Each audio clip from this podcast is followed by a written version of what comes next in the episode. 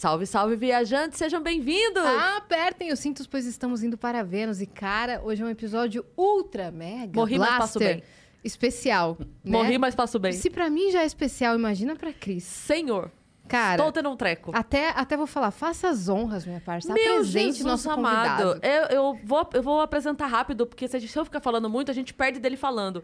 Mas eu só vou dizer que esse homem é a trilha sonora da minha vida, a voz mais incrível do Brasil, que a gente já falou dele aqui 832 vezes que eu contei, Pedro Mariano. Obrigado, meninas. Prazer enorme estar aqui. Eu já. No- dessas 832, eu vi duas. Olha aí. né? As outras Talvez eu tenha 830. exagerado um pouco. As aqui. 830 não mandaram? Por que não, que não mandaram pra ele? Não mandaram. Devem ser os meus haters. e, enfim, prazer enorme. A gente vai fazer aqui, tenho certeza, o que eu mais gosto de fazer na minha vida depois de cantar, que é jogar conversa fora. Maravilhoso. Sou bom nisso. Você sabe que quando a gente publicou a agenda, né? Toda semana a gente publica e tal. E aí eu publiquei e falei, gente, essa semana eu vou realizar um sonho. E aí ontem tava o Rassum aqui. Aí um monte de gente falando assim, caramba, é o Rassum. Eu falei, gente, eu já conversei com o Rassum 30 vezes na minha vida. Eu não é. Ah, mas tem gente que repete o sonho. Eu já repeti o sonho. Você já repetiu, repetiu o sonho? sim. De Então. realizar o mesmo sonho. Não, de repetir ele mesmo. Você sonha Sonhar 300 várias vezes. vezes. Sim, Então, sim. É. Vai, É. Podia ser o raço. Mas, é- mas foi ótimo porque eu pedi pra ele contar aqui a história da farmácia que ele nunca tinha contado em lugar nenhum. É, Registramos não, esse ontem, momento. Ontem foi Foi incrível ótimo. o episódio. Mas, enfim. Mas o sonho era realmente Mas o- Pedro Mariano. Claro. Muito obrigado Óbvio. pelo carinho, imagina. Que toda vez prazer que é meu. surgia Pedro Mariano, a gente só olhava pra câmera e falava assim: Pedro Mariano, queremos, Queremos você, você aqui. aqui. Olha só É, o isso que eu vi aconteceu. Você viu a Olha gente lá. fazendo Eu isso? vi, eu vi. A gente fazia Nunca com muita desista fé. de Eu seus quase sonhos. peguei o carro e vim aqui pra ver se era verdade. Falei, será que se eu aparecer na porta tocar a campainha, elas vão ter que ficar com aquela cara. E Então. agora? Ele veio. Era só a força da expressão. É. Não, não leva tudo ao pé da letra. Não, mas se você viesse, meu filho, a gente faria. A gente fala, Flow, licença. É. Vai ter, vai ter Vênus às a 8 gente horas vai da cancelar noite. todos os programas da casa É. hoje. Vai ter Pedro Mariano Ai, hoje. delícia. Ó, que antes bom. da gente começar, a gente tem alguns recados. Mandem perguntas para Pedro Mariano. Mandem mensagens para nós aqui no venuspodcast.com.br, que é a nossa plataforma. Lá a gente tem o limite de 10 mensagens e elas custam 300 Sparks. E se você quiser anunciar com a gente a sua lojinha, o seu Instagram, a sua rede social, o que você quiser, você também pode fazer isso. Custa 4 mil Sparks. Lembrando que você pode mandar um áudio pra gente, você pode mandar em vídeo, aí sua carinha aparece ali, é muito legal. E em texto também. Então temos todas as opções. É isso. Se você estiver assistindo a gente pela Twitch, tiver uma conta da Amazon, você linka a sua conta da Amazon com a sua conta da Twitch, isso vai te dar um sub grátis por mês. Você não vai pagar pra dar sub nos canais. Aí você pega este seu vale sub e dá o seu sub pra gente, porque você vai ajudar muito o Vênus sem gastar nada. Sim, e canal de cortes. Se você quiser ter um canal de cortes do Vênus, quer fazer, inclusive os, os cortes do Vênus, esse mês estão bombando mais Cê do viu? que nunca, cara. Tá impressionante. Tá impressionante. A gente tá mandando bem aqui. Se você quiser mandar bem daí, você também pode fazer desde que você espere o episódio terminar pra soltar, tá bom? Senão a gente vai ficar muito triste com você. Vai magoar de verdade. E aí nossa equipe vai acabar com tudo que você tem na internet. Brincadeira! Mas pode fazer sim. A gente tem o nosso próprio canal de cortes na descrição. É isso. E quem tá com a gente hoje é a LTW, a nossa parceira de sempre que tá aqui para te ajudar a organizar a sua vida financeira. Então você que tá aí com dinheirinho, não sabe direito o que fazer, tá ouvindo muita coisa falar de investimento, o que, que é isso, o que, que é Selic, que sobe, que desce, não tô entendendo nada, Cris Paiva. Fala com a LTW que eles vão te ajudar. E se você nesse momento pensou assim, ô Cris Paiva, sua louca, que dinheirinho, minha filha, eu estou é lascado. Não tem dinheiro. Acabou o dinheiro. Então, fala com a LTW também, porque eles têm planos para te ajudar a organizar a sua vida mesmo. Se você está devendo, não está conseguindo saber por onde começa, eles vão te ajudar. Onde o juros é menor, por onde começa, paga aqui, paga ali e tal, para você zerar e aí começar a ganhar dinheiro e botar o dinheiro para trabalhar para você. Exato, arroba LTW Consulte lá no Instagram, ok? E temos também uma surpresa. Temos uma aqui surpresa. Pro nosso convidado, que vai aparecer na Jesus. tela, que é a nossa ilustração de hoje, é nosso emblema do dia, tá? Se você quiser resgatar, fazer parte da- dos colecionadores dos emblemas do Vênus, é só entrar em venuspodcast.com.br e criar seu perfil. Vai lá em emblemas e resgatam com o código Pedro Mariano, ok? Qual que foi a, a referência da- dessa ilustração? É o A2, o Uhum, projeto que o a projeto gente tá, A2. que a gente está correndo com ele agora, que é o show que vai acontecer na semana que vem e que tem esse símbolo infinito nas costas, nas minhas costas aí. Uhum. Esse símbolo, na verdade, está na minha casa agora e vai estar no palco lá, espero que sim. Em neon, assim? É um neon barulhento. neon sempre é barulhento, né? Você liga aquele gerador, faz um barulho É enorme. Ainda bem verdade. que o som da casa é sempre alto. Sim, É ouve ele verdade. Tem um lá embaixo, não sei se você viu um grandão Vi, do, do vi. Flow. Não, Aí, quando a gente está conversando, você nem percebe, né? Aí Mas- uma hora você fala, tem alguma coisa me incomodando. É- Aí quando você vai ver, é o gerador. do É o neon. Cara, esse, esse microfone agora, ele tentou, ele fez um atentado contra mim. Esse É verdade. Antes da gente entrar ao vivo, fui ajustar, ele simplesmente plau, veio na minha cara, se jogou, tentou, me deu um soco aqui. Eu só queria essa observação. E eu ia fazer outro comentário que sua voz tá bem melhor, minha parça. Você viu? Uhum, ontem. Então, é porque eu tava na dúvida. Eu comentei ontem com a galera, né? Eu tava na dúvida, começou a dar um negócio e eu falei, não vou tomar nada porque pode ser. Fiz o teste, não era, comecei a tomar remédio. Ah, já deu uma melhorada. Melhorou boa, demais. graças Agora sim, a Deus. voz no ouvido. Hum, A voz no ouvido vai ficar. Mas a voz no ouvido é a dele. mas tem que ser baixinho, né? Senão você fica surdo, né? É verdade. Todo mundo acha assim, ah, essa voz no ouvido, assim, mas se eu cantar daquele jeito no seu ouvido, você vai brigar comigo. você vai brigar comigo. Então, ó, ah, antes da gente começar, eu preciso, preciso te falar uma coisa. Minha Fale. amiga, Ariana Nucci, humorista do meu grupo de comédia, ela está em cólicas lá na casa dela, porque nós duas somos- dividimos essa fanzice por Sim, você. entendi. E aí ela falou pra mim, Cris, vai ter que tirar uma foto com ele abraçando nada pra eu botar uma foto minha depois abraçada com Bom, ele. bom. Fazer uma montagem, não- né? O que não é o Photoshop? É isso. não? Manda, por favor, um beijo pra Ariana, que tá lá na casa dela. Cadê? Ali? É, Ariana, um beijo pra você, não sofra. A, gente vai produzir essa foto. a gente isso. dá um Boa. Ari, um beijo, Ao longo amor. do episódio eu vou falar as pessoas que também me pediram. Ai, gente. Tá? Pra, ser, não- pra não ser tudo de uma vez. Pra Isso. não ser tudo de uma Eu vez. tenho uma, uma playlist só com música sua, obviamente, e eu e a Arinha, a gente ficou ouvindo. Ah, Entendi. nós duas, a gente foi fazer um evento hoje, a gente tava ouvindo no carro as duas loucas. Ela canta. Meu É assim. Deus. Essa interferência que a gente, a gente acaba é, criando na vida das pessoas é um negócio muito maluco, né? Porque ao mesmo tempo que é uma. É óbvio que é um- uma delícia, né? Mas é uma responsabilidade Claro. muito grande, né? E, e é com esse. é com essa, com essa chave ligada que eu trabalho o tempo todo, né? Você saber o que você está fazendo para quem gosta de você, né? É é uma pergunta muito recorrente. Ah, quando você faz um disco, você faz um repertório, tudo, no que, que você está pensando? Falo, Cara, eu estou pensando no patrão. O patrão é o público. Ele, ele me colocou aqui, eu, tenho, eu trabalho para ele. Né? Lógico que você tem que criar novidade. Lógico que você tem que criar frescor, né? Senão você é, separa no tempo. Mas é, um, é uma responsabilidade muito grande. Muito grande. Eu falo sempre, a hora que eu vou subir, que a cortina vai abrir, que eu vou subir no palco, eu fico sempre lembrando. Cara, essa pessoa que está sentada na cadeira G12, ela tá pelo menos um mês se preparando para isso aqui. Né? Tá pensando que o cabelo, que roupa, que perfume, que onde é que vai deixar as crianças, onde é que não sei o quê. Que, tá- cara, você, você, você, você gera uma interferência na vida da pessoa muito forte. E você não sabe qual das músicas é a mais especial pra cada uma das pessoas que estão ali, né? Por isso todas Então, são é. importantes, né? Quando me perguntam, ah, qual música? Cara, no meu show, assim, eu não consigo, é, é, eu não consigo pontuar uma especificamente, né? Tem fases, tem momentos, tem um disco que está mais em evidência, alguma coisa assim. Mas é, mas é muito louco, porque uma vez eu fui fazer um show numa cidade do interior e show de piano e voz. E aí o show começou, o pessoal aplaudiu, a gente entrou, pai, começamos a tocar, tocar, tocar, tocar, tocar. E, cara, terminava a música, o pessoal aplaudia e, assim, o fade out da, da palma, assim, eu pegava o microfone, sumia a palma. Eu falava, caramba, que lugar estranho, né? E o som rolando em um silêncio. Eu tinha medo de mexer no cabo do microfone, fazer barulho, de, atrapalhar tudo isso. O neon fazer barulho. Muito. E aí eu fiquei, comecei a achar que o pessoal não estava curtindo, né? Eu sou meio fotofóbico, então eu não consigo olhar no, no olho, Aham. sentir né, é, o termômetro. Aí ali foi andando, foi andando. Acabou o show e eu saí do palco meio sem ter uma certeza. E aí, quando chegou no camarim, uma das pessoas veio com o olho marejado, assim, veio falar comigo. Eu falei, pô, mas você gostou mesmo? Ela falou, eu não conseguia respirar. Eu não queria atrapalhar o momento. Então, assim, você, você querer antever uma situação é muito louco. Eu- Eu, eu penso sempre o seguinte: se a pessoa saiu de casa, botou a melhor roupa e está sentado ali, dê o seu melhor. entendeu? Sim. Dá o seu melhor, entrega tudo que você puder entregar e, e- e respeite essa, essa, essa, essa reverência que a pessoa faz a você saindo de casa. Sim. Agora, é muito louco porque, assim, a gente te ouve cantar e a tua voz é maravilhosa e a gente fica assim, cara, não tinha como ser outra coisa. Não tinha Ah, como. tinha. Mas Então, mas isso foi desde sempre? Como é que. Porque você tinha uma, uma base familiar toda ali já, né? Mas. Eu acho que são prateleiras diferentes, eu acho que são ga- gavetas diferentes, né?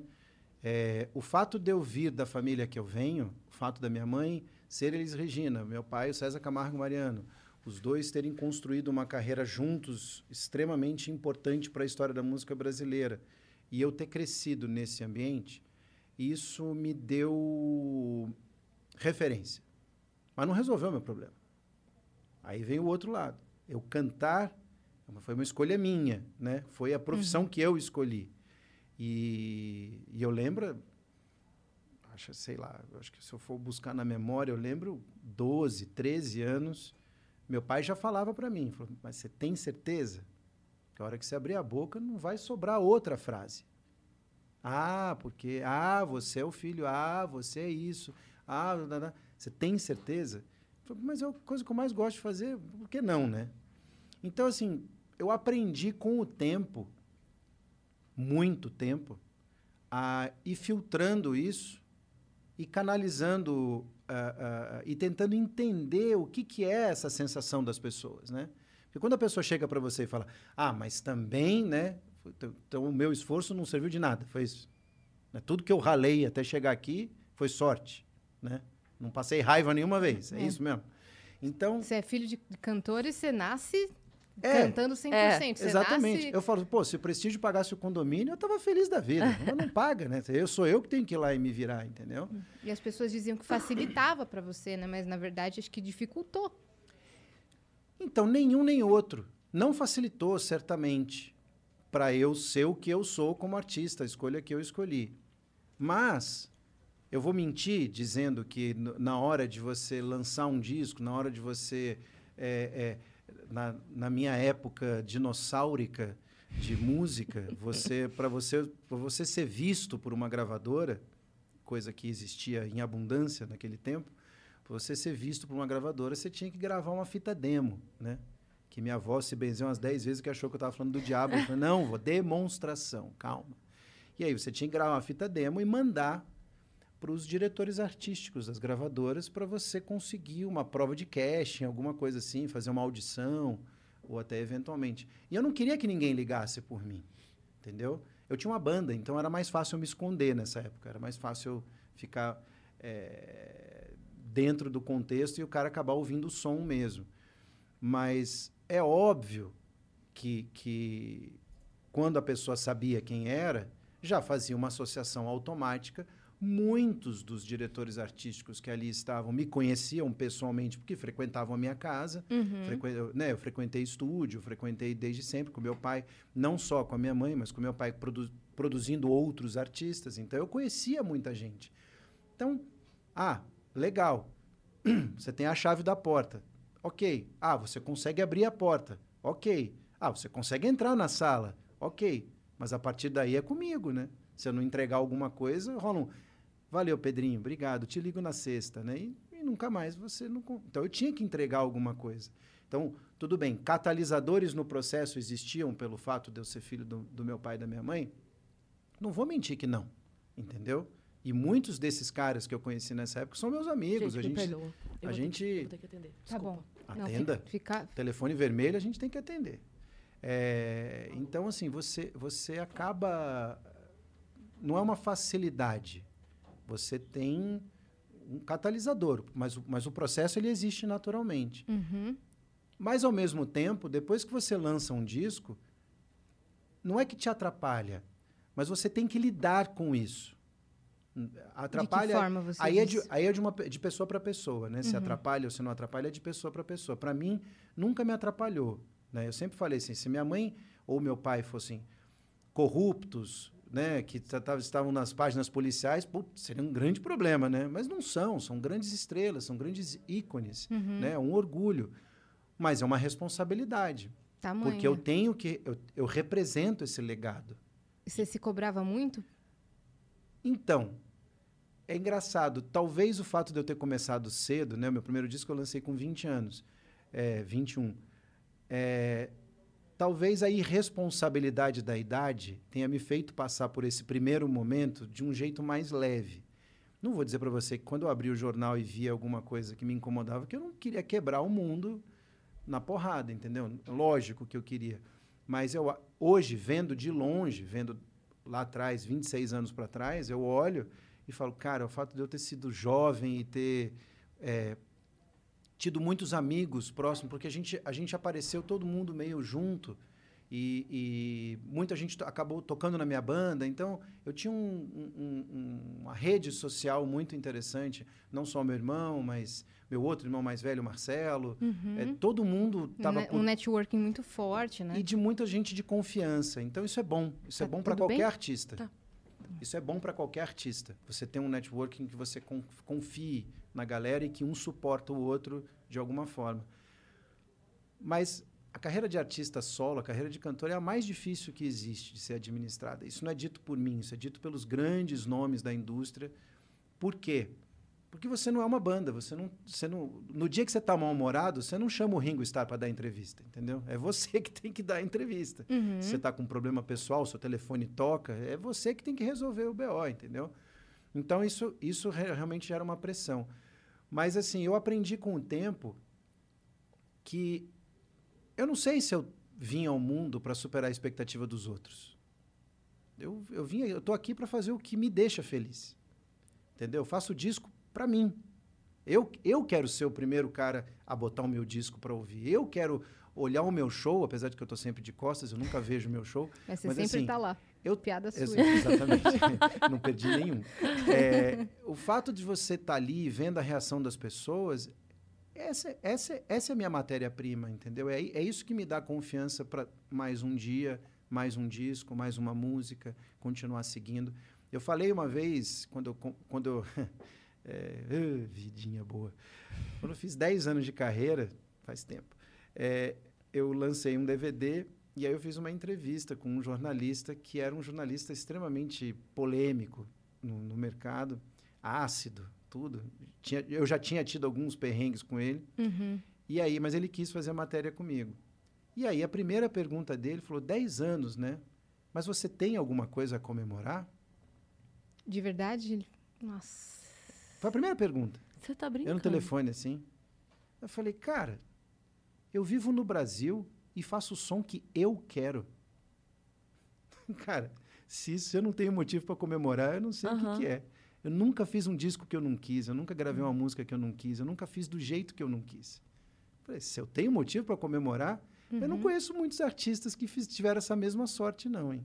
Você não, é um pelo artista... menos na minha, não na minha, pelo menos contemporâneo a mim. Sim. Um artista no Brasil vivendo da sua arte, ponto, já era um motivo para é, comemorar. Sim. Exato, né? Quer Porque dizer, muitos não têm essa. Contra todas as possibilidades, ser artista no Brasil, ou você tem, ou você dança uma uma uma uma, uma regra, né? Dança sob uma regra bem específica para dar certo, uhum. ou você é louco, né? Você é maluco. Uhum. Graças a Deus, sou do time dos malucos. e, Deus, e deu tudo certo.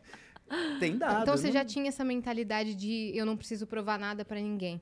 Eu não preciso provar que eu tenho talento, eu não preciso provar que eu estou carregando esse legado com qualidade. Eu não sei se eu tinha consolidado dessa forma como você está colocando. Talvez tá. o que eu disse, né? Como jovem, é, é, relativamente irresponsável, peito de ferro, né? Que você acha que ninguém vai derrubar você, você metia a cara, entendeu? Mas assim, uh, aí de novo, crescer no meio que eu cresci me dá argumento, entendeu?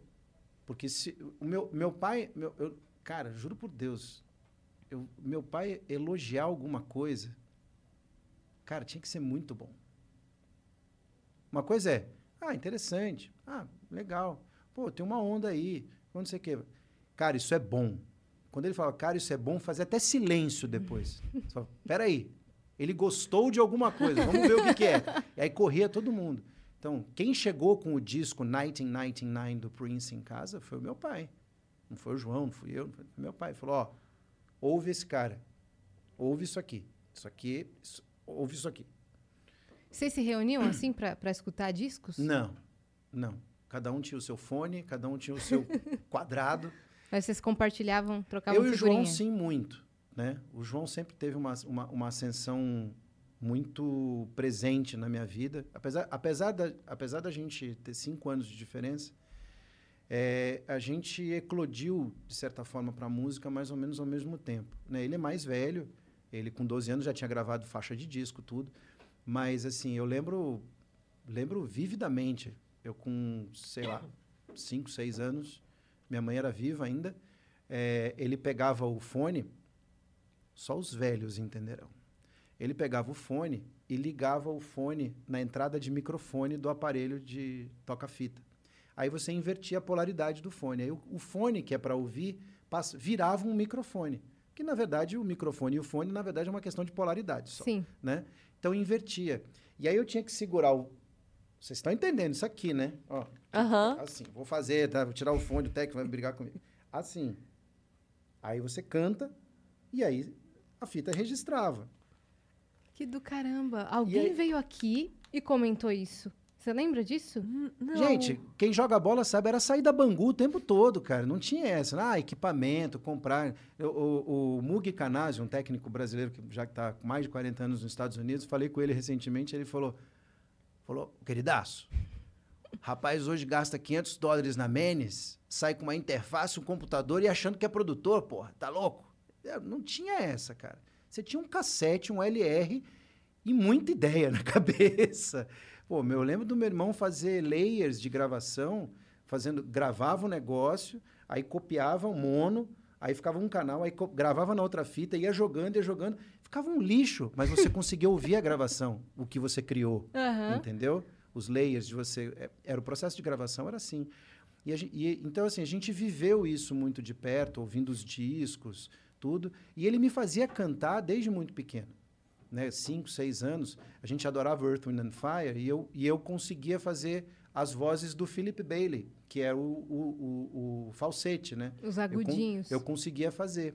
E aí ele me punha para cantar e pegava a fita e corria pro meu pai. Falava, olha o cara cantando. Cara, a gente tem que fazer alguma coisa. Ele canta. Meu pai, deixa o cara, meu. Deixa o cara brincar lá de Falcon, sei lá o que, que eu brincava. Deixa ele viver a vida dele. A hora que ele quiser, vai rolar. Então, essa naturalização, essa, essa, essa viver, a, viver a música com essa naturalidade dentro de um ambiente que aí mérito profundo do meu pai que sempre deixou equipamento, instrumento, tudo solto. Não tinha regra, não tinha sala do, do equipamento. O, setup do meu pai sempre ficou montado no meio da sala. Você passava por ele, você chegava da escola com mochila, e aí, beleza? Ele tá de fone lá, beleza, e, e seguia. Eu cansei de estudar para a prova, deitado no chão do estúdio com ele tocando. Eu pedia um fone, ou ele, ou ele abria as caixas e deixava rolando, e eu ficava estudando com ele, fazendo o som dele lá. Então, essa coisa é, deu muita bagagem, mas, acima de tudo, deu muita referência. Entendeu? Então, você acaba tendo muito é, é, é, a régua vai subindo, você vai tendo uma, uma, uma noção do, do, do- Não é nem certo do errado, né? É da a contextualização das coisas. Acompanhei muita gravação. Uhum. Então eu sabia que era um take bom e um take ruim. Você vai desenvolvendo uma percepção, mesmo que sem reparar que É, está desenvolvendo, Exatamente. né? É, é escola de música todo dia. É. Entendeu? E, e- e essa sorte eu tive. Foi muita sorte. E todo mundo que eu conheço que viveu numa casa parecida com a minha, ou porque tinha um pai músico, um tio músico, ou, ou, ou vivia num ambiente desse, é, di- é diferente, sem dúvida. Né? O meu pai não teve essa sorte. Meu pai ele era o, é o primeiro músico de uma família de não músicos. Né? E minha mãe, idem. Né? A música era uma paixão dentro da casa, mas não era uma profissão, não era um ofício. Né? Então, no meu caso, não. Eu já nasci com a música sendo um ofício. Então, a minha relação com a música é outra.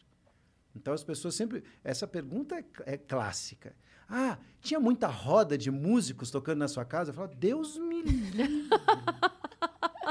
Você tá louco? Imagina. Você tem pavor até hoje dessa roda que fazem Cara, assim? quando puxa um violão, eu chamo o Uber, eu vou embora. Eu falo assim, fui. Onde é que, onde é que eu, Eu sumo? me identifico. Quando chega esse horário do, do rolê aí, que alguém pega o violão e fala, "Ui, beijo! Nossa, porque, não, porque o cara pega o violão e faz assim pra você, né? Sim. Você tá me olhando por quê? Não, não, pega um cachimbo. Canta um aí. Não, não. Não, você tá louco. Não, não, cara. E aí, e eu, e eu via isso no meu pai, porque acontecia a mesma coisa, né? Várias vezes a gente chegou em alguma casa, e tem sempre aquela casa que alguém tem um tecladinho, né? Ou tem um órgão no, no cantinho da sala, alguma coisa. E aí a pessoa olha, olha o que eu tenho aqui. Nossa, meu pai é mudando de cor. As... Acab- Acabou a noite. Por quê? Né? As pessoas podem assim, nossa, que antipatia, né? Que coisa desagradável, né? Não, não é desagradável. É porque é um ofício, não é um hobby. Entendeu? Não confunda com o prazer que nós temos de trabalhar com a música. Mas é Imagina- um ofício. Imagina um dentista vai te visitar, você fala, olha o que eu tenho aqui. É tipo isso. É. É. tipo isso. Seu amigo advogado chega em casa, você puxa aquela ata aqui, né? Você puxa aquela minuta aqui. no- Um Já contrato que de você 100 falou páginas. disso, é, você fala assim, tô- Lê tô- pra mim aqui. É, é, tô- vê, se- vê se é leonino isso aqui. Não, não é assim, entendeu? É, então. Seu amigo psicólogo, você sempre, ele chega na sua casa e fala, você sabe que eu tô com um probleminha agora? Você fala, pô, é vacilo, né? Não, não, é assim, entendeu? Uhum. É, é, Então, essa, essa percepção que veio desde muito cedo, não vou negar que, que ajudou. Eu não vou negar. Eu não vou negar que, que ajudou. Claro que ajudou, é óbvio. Não sou, não sou bobo, entendeu? Mas não ganha jogo. Sim. Quem joga o jogo sou eu. Eu tenho que ir lá e jogar, entendeu? É, aquela música que você fez, DNA, é, que fala sobre essa, essa coisa do seu pai e da sua mãe, né? Uhum. É, você acha que ela. Ela foi uma maneira de retratar isso, de falar um pouco mais disso? De tanto que te cobram de falar do assunto? De certa forma, sim. A música me pegou por causa disso. A música é do Edu Tedeschi, né? O Edu, o Edu A letra não é tua? chegou a mim... Che... Não, não é. Não, é impressionante. Agora Mas eu tô é- passada. Mas é muito louco isso, porque o Edu, ele, grava, ele compôs essa música e ele mandou pro Jair. Pro Jairzinho, mandou pro Jair Oliveira. Para um projeto que o Jair tava... Beijo, Jair, queremos você aqui. Jairzinho, Agora é a vez da gente falar. Vai ter que ser online, né?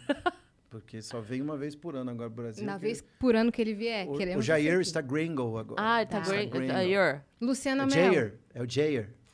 Jair E aí, Rodrigues. e aí o Jair, eu, eu liguei pro Jair, porque eu tava fazendo o disco, eu liguei pro Jair e falei, Jaco, eu sempre ligo para ele, né? Senão eu vou pagar a conta lá em cima quando eu subir. Jaco, tô fazendo disco, assim, não, não mexi em nada ainda, você tem alguma coisa? Ah, vou, vou separar aqui umas paradas para você, e aí a gente, eu te mando. E aí, naquele final de semana, eu fui na casa dele. As meninas, as, as- a minha filha e as filhas dele sempre tiveram juntos. Aí rolou um churrasco, ah, vamos não sei o quê. Aí ele me chamou, falou, cara, sobe aqui. Eu estou separando o material, deixa eu, já que você está aqui, deixa eu ver se, se eu estou indo pelo caminho certo. Aí ele, super metódico, tem todo arrumado nos HDs dele, não sei o quê. Aí ele falou, cara, tem essa música aqui, não é minha. Não é minha. Mas eu acho que você vai gostar. Eu acho que eu achei sua cara. Aí eu falei, pô, mostra aí. Aí ele mostrou, rolou um. Falei, olha. Falei, gostei, manda pra mim. Eu levei dois discos pra gravar. Eu já tinha música comigo há um tempo. Mas aí é a, é a mágica da, de você ter a música pro momento certo. Nossa, mas era, ela, ela parece toda você. Casou toda feita pra sua vida, assim. É, É muito... muito, louco. Mas é um tema, de certa forma, recorrente, né? A influência dos pais na sua vida.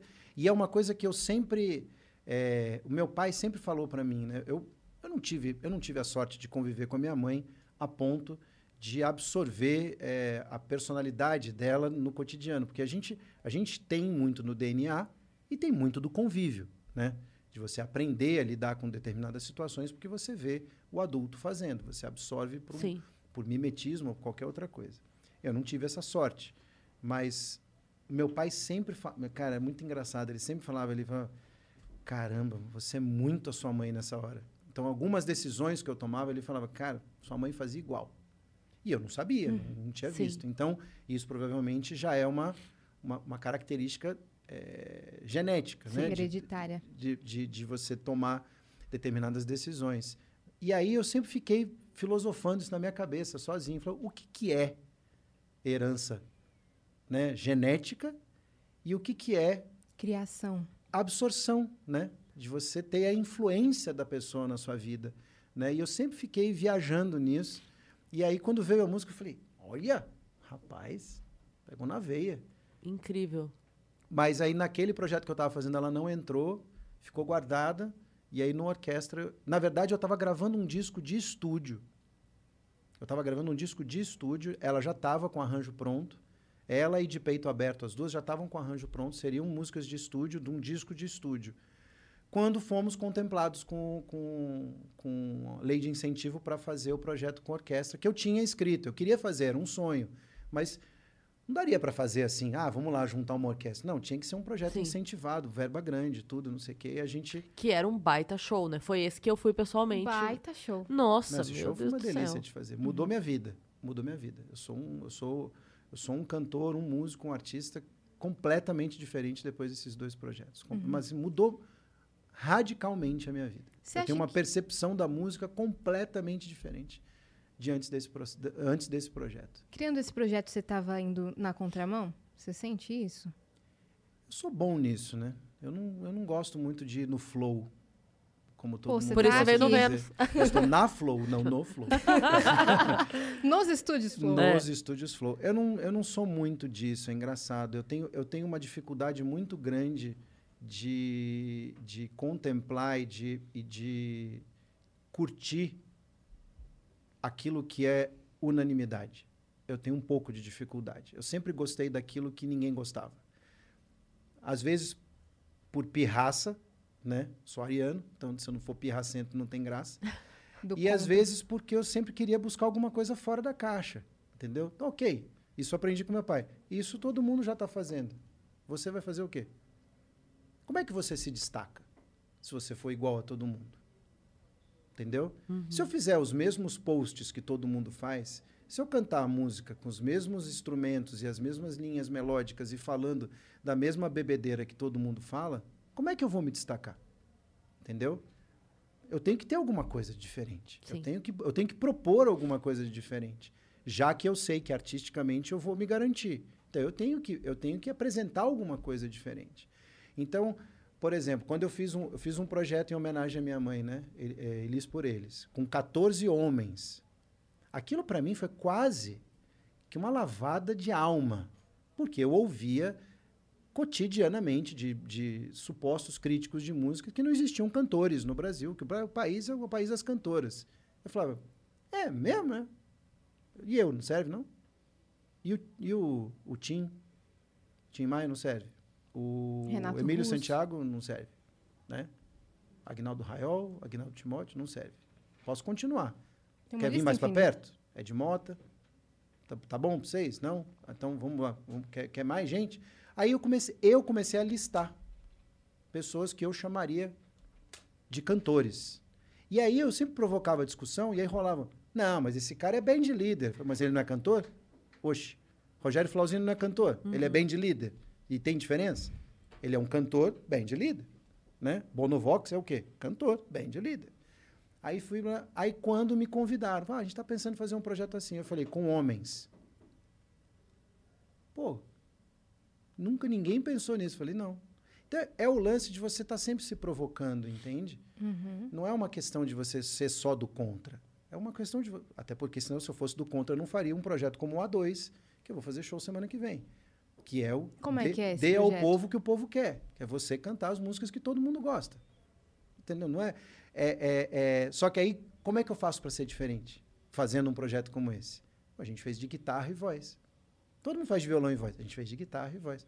Mas tem violão. Tá, eu sei. Não dá para acertar tudo de guitarra. A gente botou duas, três com violão ali. Mas é, é, é isso, é você não aceitar do jeito que está. Você pode até fazer do jeito que está, mas não aceita. Porque alguma coisa você vai trazer de diferente. Entendeu? Então, e isso vale para a vida, isso vale para tudo. Como é que você vai se destacar? Como é que um, um CEO vai se destacar se ele fizer exatamente o que todo mundo faz? O que que como é que a empresa dele vai ser diferente da outra? Essa coisa da concorrência, de você pensar alguma coisa diferente, na arte, na música, ela, de certa forma, estamos no mercado e temos que pensar de alguma forma assim. Mas, no meu caso, é muito mais uma inquietação. Ok, sou pop, ok, gosto de música que, que, que pode tocar na rádio, ok, mas o que, que dá para ser de diferente? O que, que dá para você fazer de diferente? Entendeu?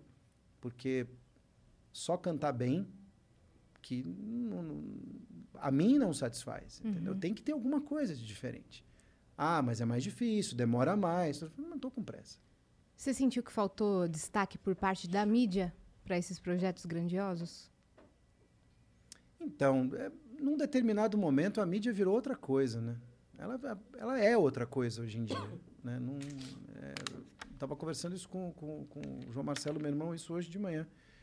Curiosamente, a gente estava falando lá. sobre isso. a, gente, a gente fala muito sobre isso, né? Porque é, o que, que é notícia hoje em dia, né? O que, que é a notícia? O que, que motiva a publicação de uma determinada notícia? Né? Você pega um jornal de grande circulação hoje, você entra no caderno de cultura, tem cinema, né? Mostra o que está passando no cinema. Você viu? Foi, foi encolhendo, encolhendo, encolhendo, encolhendo até não, não ter mais. Né? Virou uma tira, né?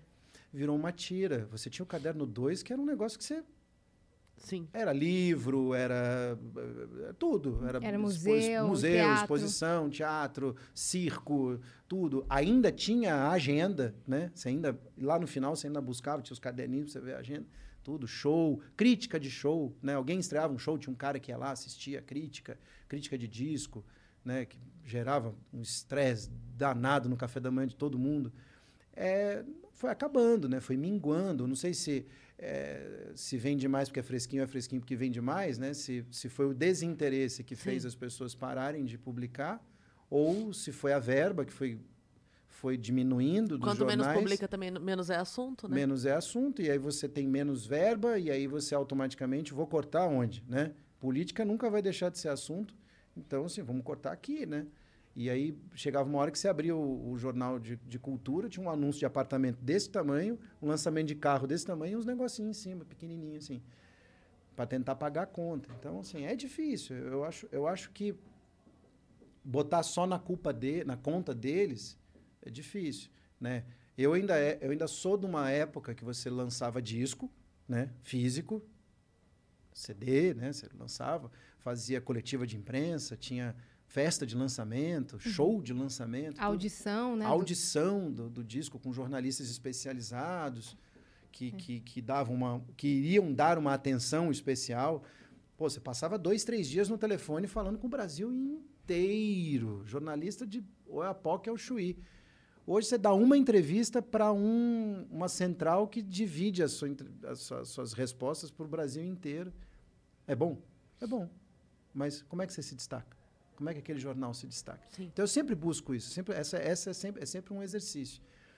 Então é difícil, mas eu. eu, eu a, a grande, a, grande, a grande real mesmo, Cris e Yasmin, é que, cara, eu tenho que continuar fazendo. É só isso. É o que me motiva, é continuar fazendo. O que acontece depois é resultado, é depois, entendeu? Eu falo que eu não estou desconectado disso, entendeu? Não estou. Óbvio que eu quero que um disco meu tenha o maior sucesso possível, que ele, que ele que lhe permitir, né? Uhum. Mas até a palavra sucesso é meio confusa para as pessoas, né? O que, que é sucesso? Por definição, é você atingir aquilo que você projetou, sim, sim. não que os outros. Né? Sim. Mas no Brasil, o sucesso é aquilo que as pessoas imaginam que você possa fazer com determinada coisa. Sim. Então, já, já tem confronto logo de cara, né? Filosófica nossa é, tarde, é, né? é, quase, é quase que o, o sucesso ele está linkado diretamente à fama. E não necessariamente o seu sucesso é a fama, né? Eu lembro uma vez é. que eu estava é. conversando com o Ricardo Hatza, que é companheiro do Marcelo Médici, e ele tava falando que o Médici tá na TV, novelas e tal, nananá. E o Hatz, ele é muito mais do teatro, né? Ele uhum. sempre foi ator de teatro, maravilhoso, incrível. E, e uma vez a gente tava conversando sobre isso, ele falando assim, que rola uma certa cobrança, né? Mas você não vai pra TV? Mas quando você vai pra TV? Mas quem falou que eu quero ir pra TV? Quem falou que é, que é nisso que está... Se uma hora rolar, for um convite legal, e eu for fazer, ok. Mas quem disse que o meu desespero mora nesse lugar. Exatamente. Sabe? O meu Exatamente. desespero não mora nesse lugar. Eu amo Exatamente. fazer teatro. É incrível fazer teatro. Então, é isso. Assim, até que ponto o sucesso é isso? É, né? é porque, na verdade, a gente começa a perceber que, num determinado momento, a vida da gente foi seguida por certos parâmetros pré-estabelecidos, e não por nós, né? De repente, você acorda um dia e você só faz sucesso se você tiver 2 milhões de é. seguidores. É. Qualquer coisa abaixo disso, é. você é um loser. Sim. É. Entendeu? Aí, e, e, aí eu brinco, eu, eu, eu, eu, sempre brinco que, que eu falo, ok, Desde que você faça os posts certos, né? Dependendo de quem você bater no seu post, você perde 500 mil seguidores no dia seguinte, né? É. E aí, então essas pessoas gostam de você? É. Entendeu? Então, assim, é, mesma- é- é- é mais ou menos, é mais ou menos a mesma coisa que eu fazer um show, as pessoas compraram o ingresso e entraram para assistir o show. E elas ficam entrando e saindo do teatro conforme eu vou tocando as músicas, É. né? Então eu toco a primeira, opa, segurei a galera. Toco a segunda, opa, ficaram aqui. Toquei a terceira, ih, perdi 30 ali, lascou. O que, que eu faço? Não, mexe no repertório, temos que... Não, não Chama é assim. alguém aí pra Aham. entrar. Aí você É. tá com alguém. É, aí você aí chama um convidado, volta todo mundo. Opa, entrou mais gente, acabou, tem gente comprando. Segue aí que o pessoal tá comprando. Não é assim que a vida funciona. Sim. Não é assim que a vida funciona. Gostem de mim quem quiser gostar de mim, quem não quiser, quem não quiser gostar, tá tudo certo. Uhum. Eu falo com todo todo amor no meu coração. Não é para você que eu trabalho. Eu trabalho para quem gosta de mim. Eu não trabalho para quem não gosta de mim. Sim. Porque você não gosta de mim, vou ficar aqui me matando para tentar convencer você que eu sou legal? Se bem que, na minha humilde opinião, é bem difícil não gostar do Pedro Mariano, né? Não, não, É não bem é. difícil não, gostar é de difícil você. não gostar do Pedro Mariano, entendeu? Como também não é difícil você você não gostar de Frank Sinatra, entendeu? Pode ser que você admire, respeite, tudo, mas não é o som que eu gosto de botar para ouvir, entendeu? Uhum. Pô, eu tenho uma pilha de discos que eu respeito, mas que eu não dou um play para ouvir, não, não, é, não faz minha cabeça, entendeu? Uhum. Porque é mais, é mais natural isso. É mais natural. A gente vive uma ditadura de que precisa ser assim ou precisa ser assado.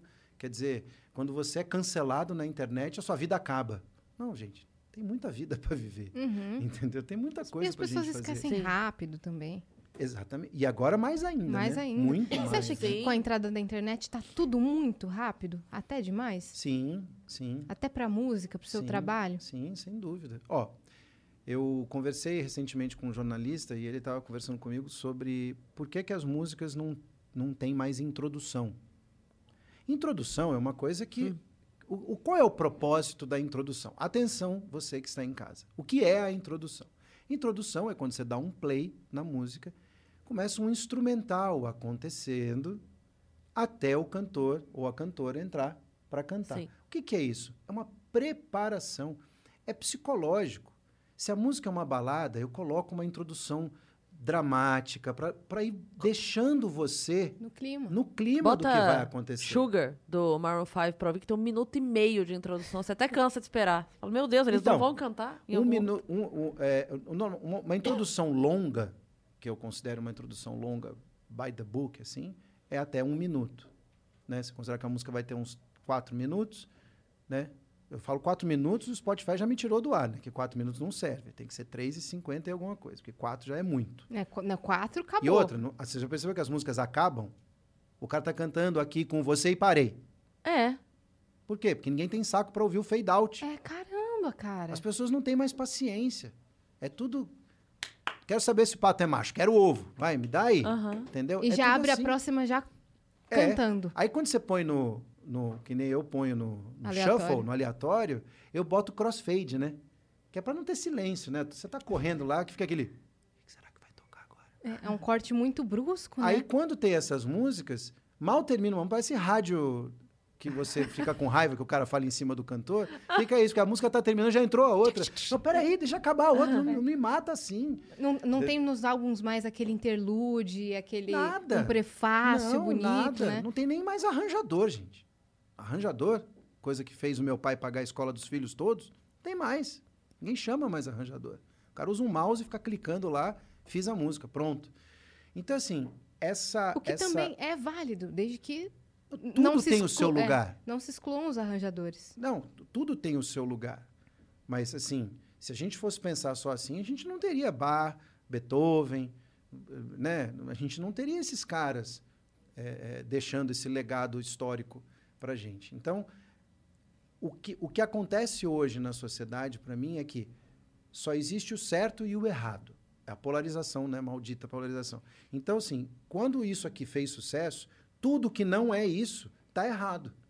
Você só pode estar louco, né? Só pode estar maluco. Imagina isso na época dos Beatles. A gente não teria Rolling Stones. A gente Sim. não teria Led Zeppelin. Sim. A gente não teria The Who. Porque São tribos diferentes, Sim. são outros mundos. Então, se aí explode os Beatles, mata todo mundo. Aí você ia ver o, o, o, a turma do Led Zeppelin tudo cortando cabelo cuia, né? Usando roupinha tudo fechadinha para ver se dava certo, né? Vamos ver se a gente consegue, né? Não, né? Não é assim. É, cadê a personalidade? Cadê, Sim. cadê as tribos, né? Sim. as tribos que cada uma tem o seu som e que elas interagem, elas, in- elas, elas têm uma intersecção, né? Tem uma intersecção. E isso é bom, isso cria, isso faz a- o amálgama da cultura, né? Funcionar e, e você dá espaço para que outras coisas apareçam. Uhum. Agora, quando você fica segmentando e, e- e sec- seccionando tudo a um formato só, o, o que, que- o que, que sobra? Né? Onde é que está a criatividade? Então, é, é, é- é muito difícil. é- é- é- e, e assim, e, e- as, e as pessoas que nascem já nesse formato começam a achar que isso é o, é o real e que não existe outra coisa. Uma coisa que tem me magoado muito, assim, é ver as novas gerações não olham para trás. Quer dizer, se você faz música hoje, alguém veio, veio fazendo Sim. e está entregando para você um- uma parada. Não olham para trás. É, é daqui para frente. E, e- e cultura não é assim, né? Arte não é assim. Uma coisa se alimenta da outra, né? É pendular, é cíclica. As coisas vão acontecendo. Então, você pega artista que faz um som super é, é, upbeat, disco, todo mundo fala, nossa, brilhante. Como brilhante? Isso, em 1970 já acontecia isso. Mas se você sabe que isso acontecer como referência, você consegue ver qual é o mérito do trabalho daquela pessoa por aquilo que está dando certo, Uhum. né? Não é simplesmente deu certo porque fez sucesso, porque tem 300 milhões de seguidores. É, é o mérito que tem ali. Então, é- essa, essa coisa me desgasta um pouquinho. Mas é, mas é como está rolando, né? Também ficar dando porrada em ponta de faca Sim. machuca a mão, né? É, eu queria saber de algumas músicas, a história. É, tem, tem uma música. Posso desapontar você. Você tem certeza tenho certeza, disso? tenho certeza porque Aceita os termos de condições? aceito os termos de condições. Porque Até porque senão não segue para a próxima página. né? Você tem que sempre É. aceitar. né, nesse show que eu fui, Uhum. você é, cantou a música que você fez pra sua filha, que eu até comentei que você foi pra sua filha, você falou foi. É, então eu gosto de saber, assim, de onde veio, como surgiu. Tipo, essa agora que pra mim tinha sido você, claramente. Você falou, não foi. Como assim? Não Olha, na foi?" verdade, eu não sou um, um compositor de mão cheia. Eu compus até, até, o, até o momento que lançar o próximo disco, eu tinha composto acho que duas músicas na minha vida em parceria, nunca sozinho. Então, assim, eu sou um, um compositor de repertório. Eu sempre tive grandes compositores trabalhando para me, para me fornecer um material mais eh, eh, rico possível e, e, e, e essa mágica que eu acho interessante, né? Porque como encontrar sobre, sobre a ótica de outra pessoa algo que, que fale para mim, né? E, na Mas- verdade, nada mais é do que interpretação, né? Toda a história vai tocar alguém de alguma forma. Se não foi porque eu vivi, alguém perto de mim viveu. sim, Uhum. né? sim. Então, é- é- isso sempre me, me, me, me fascinou. Mudou um pouco agora, nesse disco que eu estou gravando com, com o Dudu Borges, que a gente vai lançar no ano que vem, que aí já nesse caso o Dudu me provocou a compor e eu compus com ele cinco músicas. Que demais. Então, calma, ouve primeiro. Ah, não, vai, não vai se animando assim também. Né? As pessoas, Nossa, que ótimo. Calma. Então, vamos, vamos dar tempo ao tempo. E, e é uma experiência realmente. é, são dois mundos completamente diferentes. Mas, de repente, para mim, hoje, compor é mais natural, diante de tudo que eu já vivi Sim. e que eu já experimentei. Mas, no caso, por exemplo, a música que eu gravei para Rafa, que é que é a que está tatuada aqui no meu braço, é, a música é do Jair. E eu estava gravando o disco e estava montando o repertório, e aí eu pedi para o Jair músicas. Então ele mandou essa música, mandou Intacto, mandou Colorido e Bela. Ele foi mandando várias músicas. Né? Algumas entraram no disco, outras entraram no disco seguinte. Mas ele sempre manda muito. O Jair nunca, nunca peca pela falta, sempre pelo excesso. Quando, ele, quando, ele, quando eu ouvi essa música, bateu um lance diferente. Bateu um lance diferente. Eu falei, caramba, que interessante essa, essa poesia, né? Falei, vou gravar. Só avisei a ele. Falei, vou gravar. Ele, pô, é demais. Beleza. Segui. Arranjo, gravação. A vida foi seguindo. Foi 2007 isso. A Rafa já existia. A Rafa tinha um ano. Aí, no dia que eu fui colocar a voz, a gente saiu para almoçar e a, a voz estava marcada para a gente fazer à tarde. Então, de manhã a gente ajeitou um monte de coisa, tudo. Aí fomos almoçar, dar aquela relaxada para eu chegar lá e gravar. Pedi para a Rafa ir para o estúdio, a Patrícia levou a Rafa, tudo, no carrinho, para dar aquela né, energizada no ambiente, tudo. Aí o Jair me liga. Pedrão, cara, eu esqueci de falar um negócio para você sobre a música. Falei, o quê? Alguém já gravou e eu lasquei e vou ter que tirar do disco, é isso? Ele, não, não, não, não. Não, é sua. Ele falou, não, é que é o seguinte, eu fiz essa música pensando numa filha que um dia eu possa vir a ter. Ele não tinha nenhuma filha ainda, nenhuma das meninas tinha nascido. Meu Deus. Então assim, se eu for, se eu tivesse uma filha, eu, eu queria ter feito essa música para ela. Você tá brincando. Aí eu falei, eu sei. Ele falou, ele falou, não é uma musa inspiradora, não é uma paixão, não é uma mulher. Eu falei, eu sei. Quando eu ouvi, eu vi a Rafaela. E o arranjo dela é todo fofinho, né? É- A música é toda fofinha, assim. Porque, cu- curiosamente, eu tinha sacado isso, mas não falei. Não falei. Fiquei comigo. É, uma- é, uma- é um feeling meu, é uma sensação minha. Você ia Beleza. jogar nesse lugar para você. Mas o arranjador, também pai recente, a filha dele tinha um pouquinho mais de idade do que a Rafa, são amigas até hoje. E o Otávio eu conheço desde 98. Então, assim, a gente tá. Quando eu comentei com ele, ele falou: Eu saquei. O Então, Jair assim, não precisava nem explicar. a gente teve que pegar rodo, né, Pra tirar o tanto de choros. lágrimas, de choro que teve no Claro. estúdio esse dia por causa disso. E é, e, e é muito louco, né, essa, essa conexão que você cria com a música, porque eu já recebi mensagens de pessoas que ouvem essa música e lembram da mãe, da relação com a mãe, Caramba. entendeu? Então, assim, é, é- é, cara, essa é a mágica. É. Essa é a mágica. Agora, tem umas músicas que, assim, é... Tipo, pra você dar o nome. Que eu não consigo ouvir outra versão se não for a sua. Eu ouço e falo, não, tá errado. Não é assim. Alguém avisa que eles estão É. cantando errado Que aqui, ó. É, Cinco a Seco? É, é, do, do Cinco é. a Seco? A música é dele. Vamos, vamos-. Exato. Vamos, vamos dar um. Na verdade, assim. Vamos eu, dar o nome. Eu, eu, Vamos eu- dar o nome. Eu tava. Eu tava. Eu tava num. Num vale criativo. Eu não conseguia encontrar música. Não conseguia. Eu tava. Tudo que eu ouvia não é. Não, não rolava. Não batia o santo, não sei o quê, tá, tá, tá. Aí eu tava com o Conrado, a gente tava fazendo show, não sei o quê. E. E aí, no avião, ele falou pra mim, falou, cara, tô com uns negócios aqui, eu acho que você tinha que ouvir, cara. Isso aqui você você vai curtir, cara. Você vai curtir. Eu falei, o que, que é? Ele falou, puta, é uma molecada que eu, que eu, uns amigos meus que eu conheço, que estão tocando direto lá na Vila Madalena, chama Cinco a Seco. Aí falou, era o, era o Tó, o Dani Black, o, o Pedro Altério, o Pedro Viáfora, eu falei, e o Vini Calderoni. É a formação, a primeira, né? Eu falei, Pedro Altério? O que, que ele é do Rafael? É o filho. Eu falei, não é. Ele falou, é. Eu falei, cara, vê esse moleque de fralda. Como tá compondo? Como assim? Mesmo, de fralda mesmo. Eu peguei ele no colo de fralda. Não é, Pedro. não é uma forma de Não, dizer. não, não é uma forma de expressão. Eu conheço o Rafael desde moleque. E aí eu falei, cara, que demais. Ele falou, não, mas eu tô te falando dessa música aqui, ó, especialmente essa música aqui que eu gravei, que eu, que eu recebi do Dani. Eu não sei se ele vai gravar, mas eu vou te mostrar. Se você gostar, eu falo com ele. Era, era Ventania. Ventania não, era, era os, os universitários, a música do que Miragem. Uhum. Ai, é muito, é muito nome, Muito é nome. muito nome cabeça pra mim. e aí, eu, aí ele me mostrou no avião, eu ouvi e falei, cara, isso é bom, hein? Ele falou, é, cara, posso, se você quiser, eu posso falar com ele. Eu falei, não, fala sim, mas isso aqui é bom. Ele falou, cara, quando a gente voltar, vai ter um show deles, vamos? Eu falei, vamos. Aí fui, assisti o show deles. E aí, eles não sabem disso.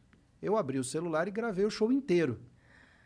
Gravei o show, fui, fui deixei aqui na minha perna, fiquei gra- gravando e rolando. Daqui a pouco, o Conrado, o, o Tó levantou, pegou o violão, sentou na beira do palco. Conrado, presta atenção nessa. Eu falei, ok. Era para você dar o nome. Aí eu ouvi e falei, rapaz. Falei, rapaz. E, e já tinha uma comoção. A galera já Não, essa música é junto. mara... não tem É como. perfeita essa Aí eu música. falei, caramba. Aí fui no camarim. E aí comentei, né? Falei pro Tó, falei, cara, isso aí. Ele falou, cara, é tua. Eu não- ele falou, sei, não sei quando que eu vou gravar, se eu vou gravar, não sei, mas se você quiser gravar, eu falei, não, tô indo pro estúdio, tô fechando o repertório. Ele falou, é tua, pode pegar. Falei, mesmo? Falei, mesmo. Aí fui para casa, comecei a viajar na música, tudo. Aí perguntei para ele, mas qual é o do nome da Aham. música? Porque não tem nada a ver com isso. Você ouve a história da Aham, música. aham. Mas por quê? Ele falou, não, cara, a verdade é o seguinte, coisa mais, mais comum na vida de um, de um músico é isso, né? Você botar nome provisório que vira nome definitivo, certo? Aham. Então ele fez a música para uma pessoa que ele tinha se relacionado e que eles tinham se separado porque ela foi morar fora do Brasil. Sim. E aí o papo era, Dar a Não, volta a distância mundo não vai dar dar. atrás de você. relacionamento à distância não é a minha. Não, mas a gente pode tentar. Não, não vai dar certo. blá, blá, blá, blá. Se separar. Ela foi embora, ele ficou aqui. E aí ele fez essa música, contando essa história toda. E aí colocou num e-mail e mandou para ela. E, e o arquivo era para você dar o nome. É para você. É, eu imaginei que fosse essa você história. batizar a música. Você batiza a música. E aí, e-mail vai, e-mail vem, e-mail vai, e-mail, e para você dar o nome lá no Ficou. label da música e não saía. Aí, ele, aí um dia ela, ela falou, mas, mas não é esse o nome da música? Ele falou, não, era para você. dar o nome." Mas ficou. Nossa, é o nome Mas eu- perfeito. eu imaginei que fosse isso, que a pessoa fez pra outra dar o nome e É. a outra pessoa. Mas na minha cabeça da história da música, é a outra pessoa nunca teve contato com ela. Ah. Eu, tô, eu imaginei que foi assim: o cara fez, mandou pro mundo, quando chegar na pessoa, ó, saiba que essa É aqui pra você dar é um pra nome. você dar o nome. É, É muito mais legal do que a história real. A gente pode adotar aqui, não tem problema. A gente Por isso- corta, corta, É. a Por gente isso que faz. às vezes o artista Tó, não podemos explica a adotar? música, né? É, não, melhor não. É, às vezes é muito sem graça o motivo. Aí deixa a pessoa, né? Não, mas, é- nossa, essa música é muito maravilhosa. Ela não tem como ouvir a no sua versão pro livro é muito melhor.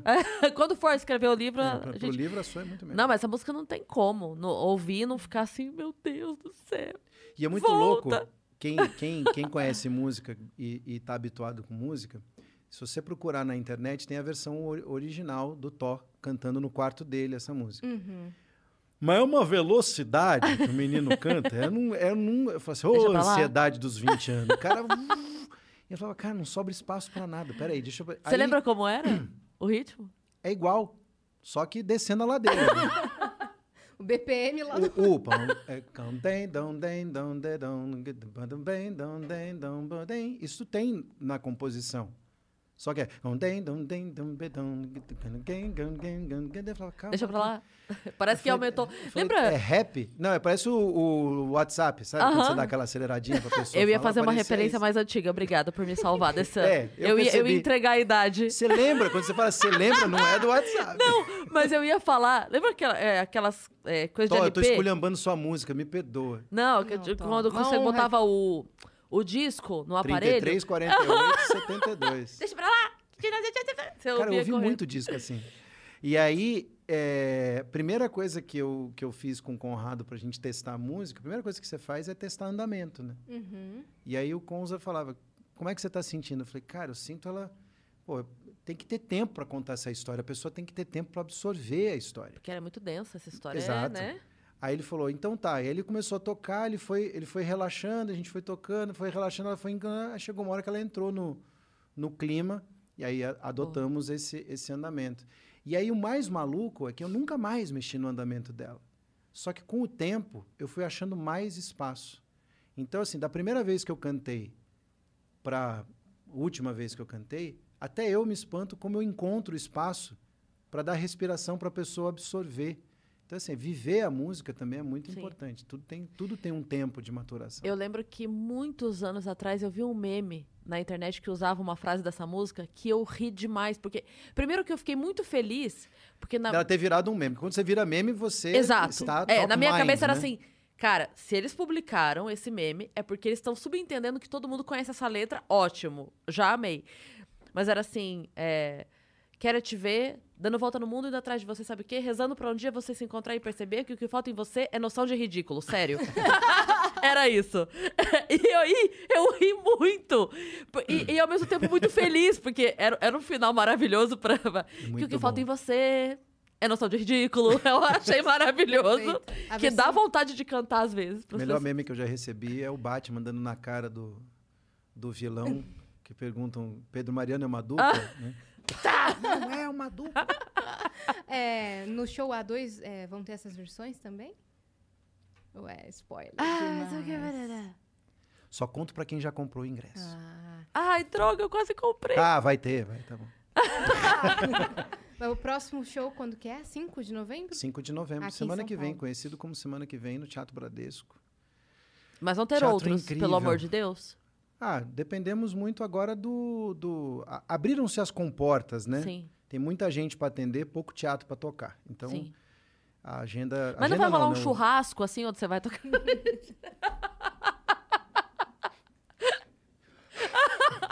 Me faltou ar. Agora, a minha preferida, e essa eu tenho que perguntar a história, porque essa eu vou querer saber. Um pouco mais perto. É a preferida da minha mãe também. Manda um Nossa. É a preferida do Dudu Borges também. Ele fala que é a música da vida dele. Ele Não, falou que música- se- 60% dos, dos cliques que a música tem no, no, no, no- no- no Spotify foi ele que clicou. E minha mãe. Se É- você não é mandar um beijo pra ela, ela vai é me matar. Como é o Ma- nome da sua Marisa é o nome dela. Dona Marisa, um beijo pra você. É, cara, é o seguinte, essa, essa música eu, eu tenho que voltar umas duas casinhas no tempo, Pois vamos voltar. porque eu tava eu tava em São, tava em casa e aí a a Chiara Tivello vinha fazer um show em São Paulo com participação da Ana Carolina. E aí a Chiara me convidou para cantar com ela. Eu não a conhecia, conhecia o trabalho dela, mas não a conhecia pessoalmente. Fiquei super super lisonjeado. Falei, poxa, que interessante, né? E é uma cantora italiana, cantora compositora italiana que fica entre o Rio de Janeiro, Nova York e Milão. E, e aí ela ela me convidou. Eu achei o máximo que ela queria, porque ela é apaixonada pela música Acaso, que é do Ivan Lins, que eu gravei no Piano e Voz com meu pai. E ela queria cantar comigo essa música, ela tocando no piano e comigo. Falei, pô, lógico, vamos embora. Então eu fui chamado para fazer o show e eu só ia tocar essa música. Mas eu ia ficar lá o show inteiro. E a Ana ia tocar, a Ana Carolina ia tocar no show também com ela. E eu cantar Resta, que elas gravaram juntas, e mais uma, uma ou duas. Bem, enfim, fiquei lá no camarim, esperando minha vez. E a Ana ficou comigo. E papo vai, papo vem, papo vai, papo vem, papo vai, papo vem. Cheguei pra Ana falei: Ana, eu preciso cantar uma música sua. Eu preciso gravar uma música sua.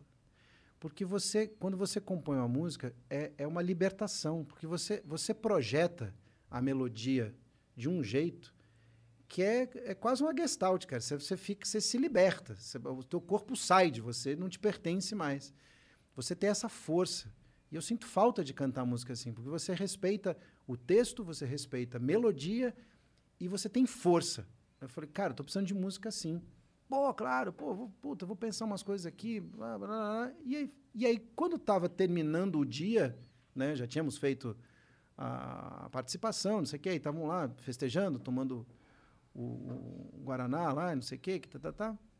Eu virei para ela e falei, fica na sua cabeça que eu tô gravando, eu vou gravar um, um projeto com orquestra. E eu quero música inédita para esse projeto, sem pressão. Já que você ia pensar, pensa, Já pensa. Orquestra, violino, dramaticidade, pensa nisso aí. Pô, deixa comigo. Beleza. Morreu o assunto, fui embora. Passou umas duas semanas, pintou um e-mail dela. Vê se é por aí. Eu recebi esse e-mail, acho que era umas 8 da manhã. Sim, eu acordo cedo. Mais cedo que isso. E aí eu estava sentado, eu lembro, sol, verãozão. E ela tinha ido dormir quando mandou esse e-mail. Provavelmente. e aí eu, eu olhei assim, eu falei, caramba, olha que legal. Ela falou, eu e a Kiara fizemos essa música com o Edu Krieger. Falei, pô, gosto dos três. Falei, vai ser demais. Vamos ver o que acontece. Quando deu um play, cara, eu, eu, eu sumi. Eu não- eu estava mais lá. Eu comecei a ouvir a música e falei. Porque, eu já, óbvio, né? Eu estava falando de um projeto com orquestra. Eu comecei a ouvir a música e falei, lascou. Lascou. E chorei, chorei. Aí eu respondi para ela assim, falei, isto foi uma pedrada. É um termo que a gente usa quando Arrebata tudo. foi uma pedrada. Na hora, dei um forward pro arranjador e falei: se vira. se vira. Se você conseguir estragar isso aqui, você vai ser um gênio. se vira. Cara, se, se vira. Ele falou: o que, que você está pensando? Eu falei: tudo. Se, morra aí. E aí, aí fez aquele, aquele arranjo incrível também, que é realmente a música é muito forte, né? É. E é uma música que funciona de qualquer jeito. Funciona de violão e voz, de piano e voz, com orquestra, com banda, do jeito que você quiser. Ela funciona, é um musi- musicão. E quando você tá na bateria? Você gosta de fazer o show na bateria? Eu adoro, estão querendo me proibir disso, acredita? Por quê? Por quê? Ah, porque falam que eu fico lá atrás, escondido, que ninguém me vê. Eu falo, como ninguém me vê? Vê. Falo, Põe "Claro a bateria vê." na frente, muda. Pra que, que serve a luz? Né? Nossa, fica na frente. É, então Fica. bota Põe ela meu, eu aqui. lá, É, bateria é ali, pronto. Mas é engraçado, mas tudo bem. As pessoas podem mudar de ideia. Não, na verdade eu entendo, né? O artista principal sentado atrás de um instrumento, eu falei, ninguém reclamou do Paul McCartney segurando o baixo. né? Aí tudo bem. Né? O Elton John senta de lado e ninguém reclama. Mas assim, eu entendo, eu adoro.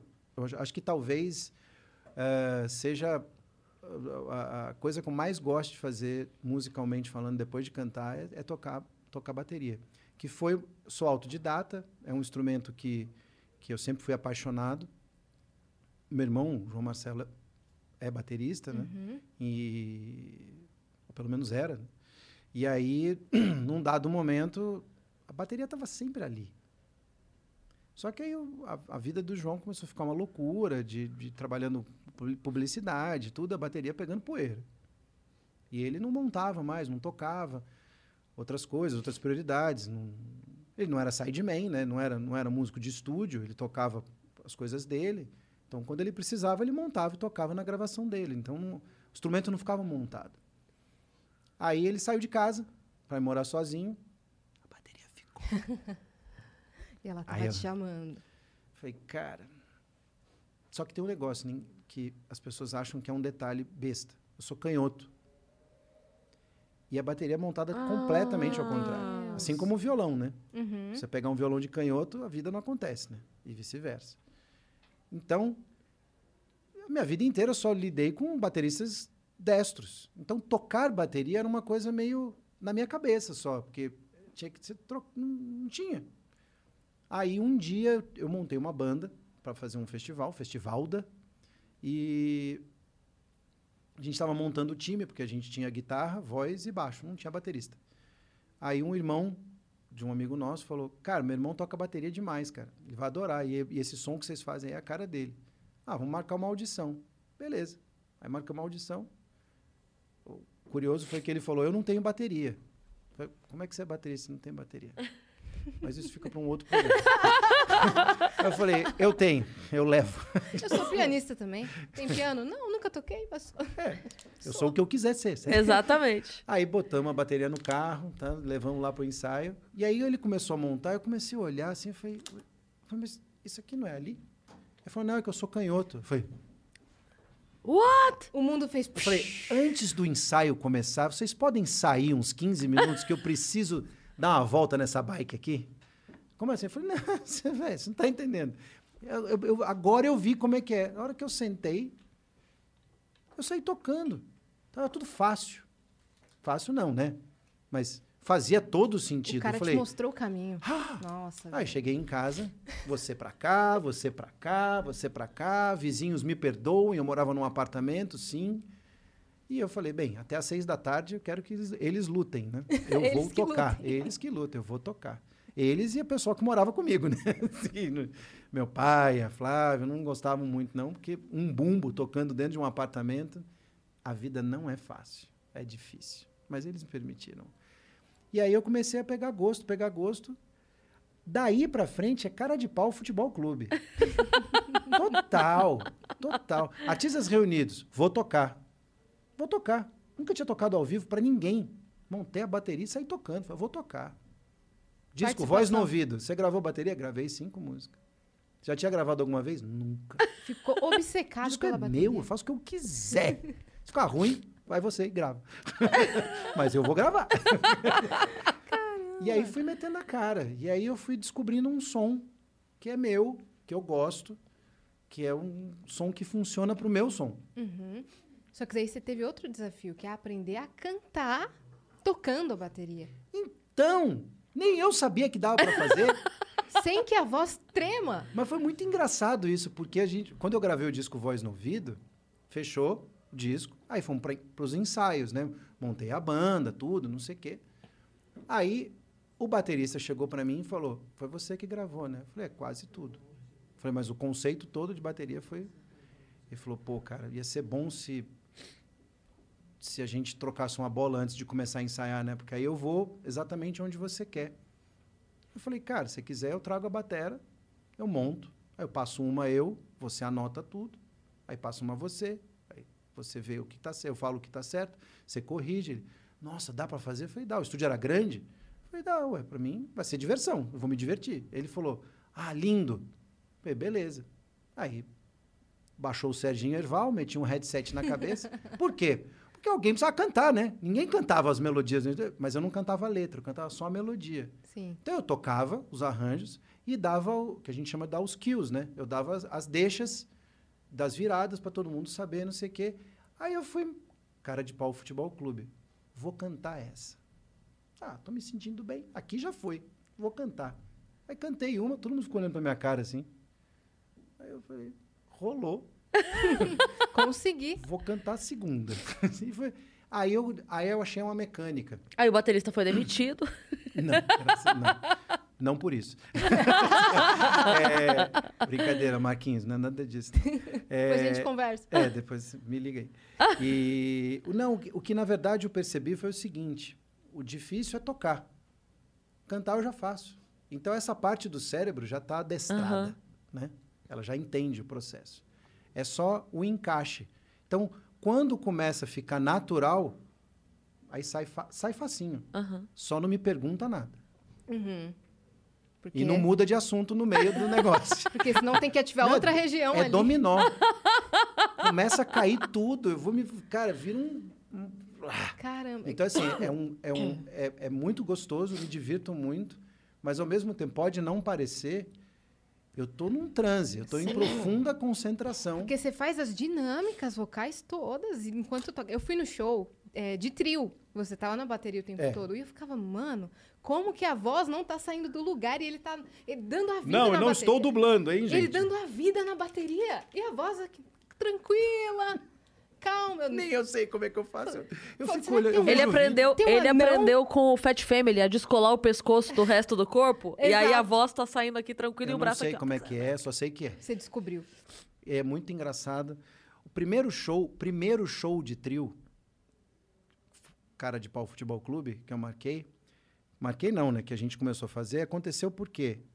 Porque eu fazia, eu tenho uma, tenho- tinha, existia um circuito de shows no Rio de Janeiro que chamava Lonas Culturais. Então você fazia toda a periferia em literalmente em lonas, pequenas lonas, pareciam pequenos circos. Tem muito né? amigo Sim. humorista que fez esse, esse Não, o circuito. teatro fez muito. Música não era todo mundo que fazia, porque eles não tinham muita estrutura. Então eu comecei a fazer essas lonas de violão e voz. Mas assim, vai tocar lá em Anchieta, bota 800 pessoas, você em um violão. Aí você começa a tocar a voz no ouvido, você não ouve mais nada. Porque todo mundo berra, canta, é um público muito afim. E super mega interativo. Eu terminava o show rouco, porque não- não- eu falei, cara, eu não sei que- como é que passa por cima deles com violão e voz, né? Aí, conversando, não sei o quê. E, eu, e aí eu começava o quê? Bater palma, eu batucava na perna, tudo. Eu falei, não, tô perdendo esse game aqui, eu preciso, preciso de ajuda dos universitários. Falei, ah, vou levar o baixista. Aí já tem um, né, um... Eu já vou, vou conseguir ganhar um, né, um, um- sossego. Mesma coisa. Os caras passando por cima da gente. A gente, caramba, que guerra, hein? Vamos ganhar dos caras. E, e, aí bate palma. E. E aí eu fui ver um vídeo que fã fez. Cara, eu tô batucando o show inteiro.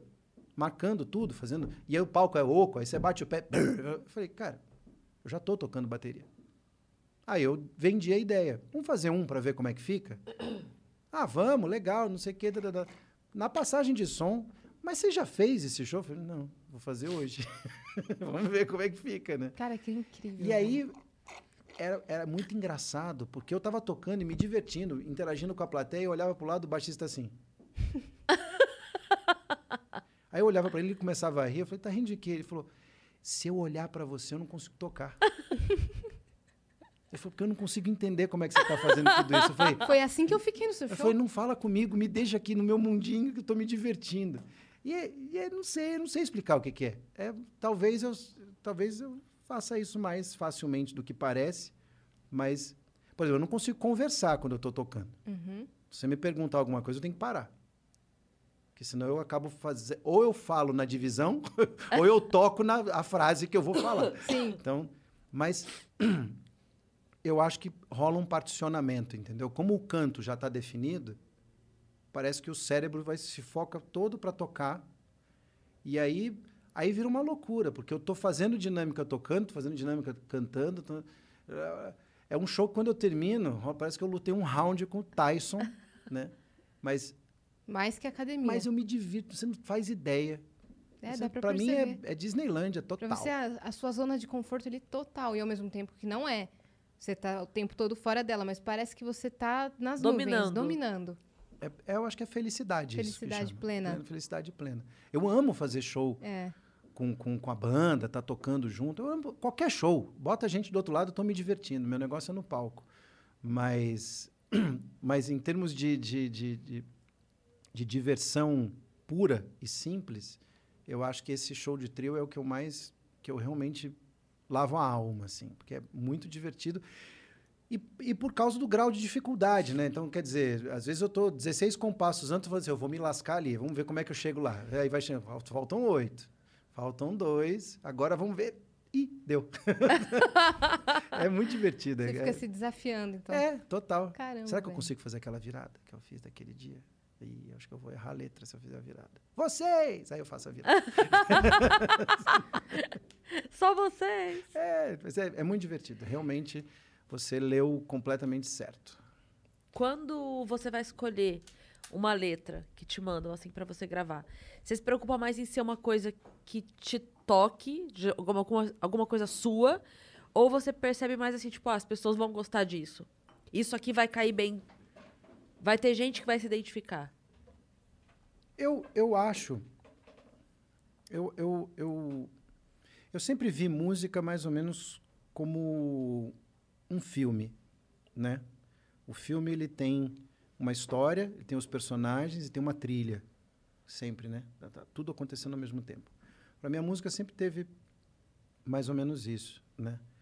E quando eu fui ver, sei lá, fui ver Duro de Matar e adorei o filme, ah, nada daquilo tinha a ver comigo, certo?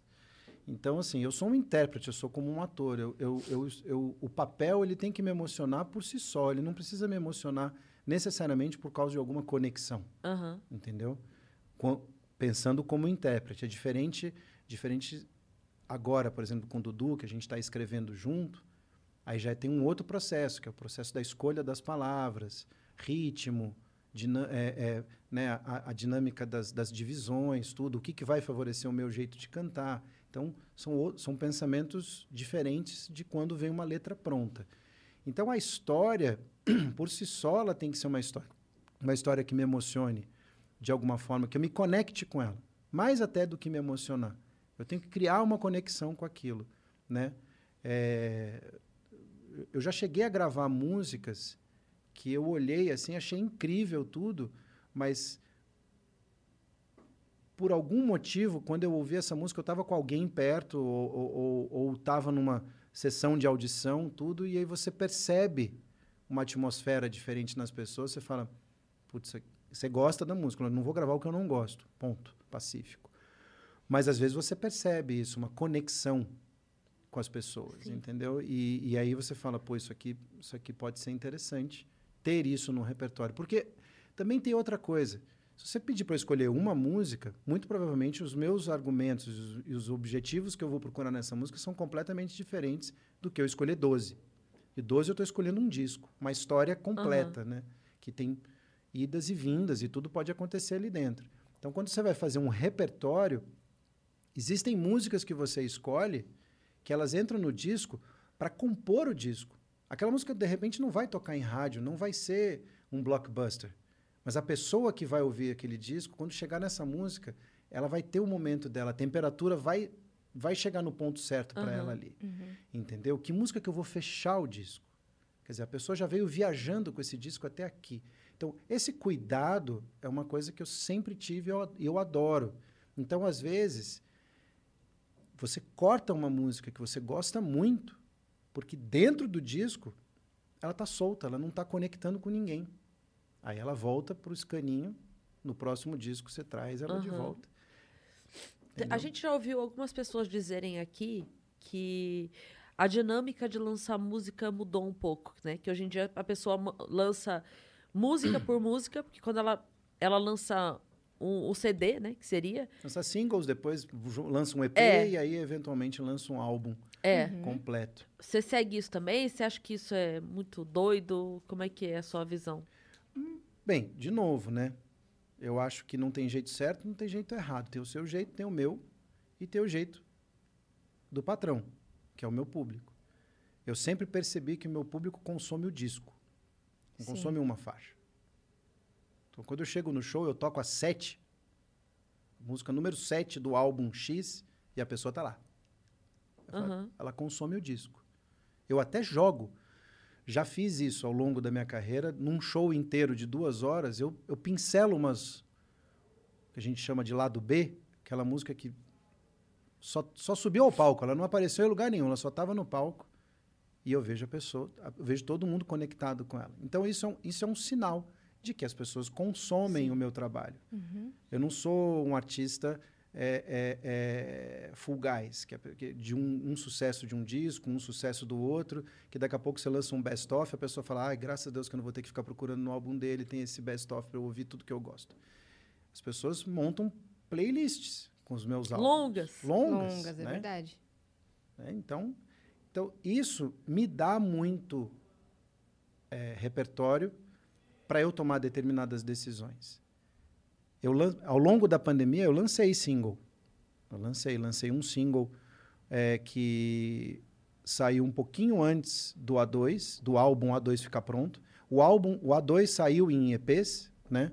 Porque a gente gravou em, em três locações diferentes. Foi um disco, foi um, um projeto gravado com áudio e vídeo juntos, como se fosse um, um DVD. Então a gente ficou dois dias na locação.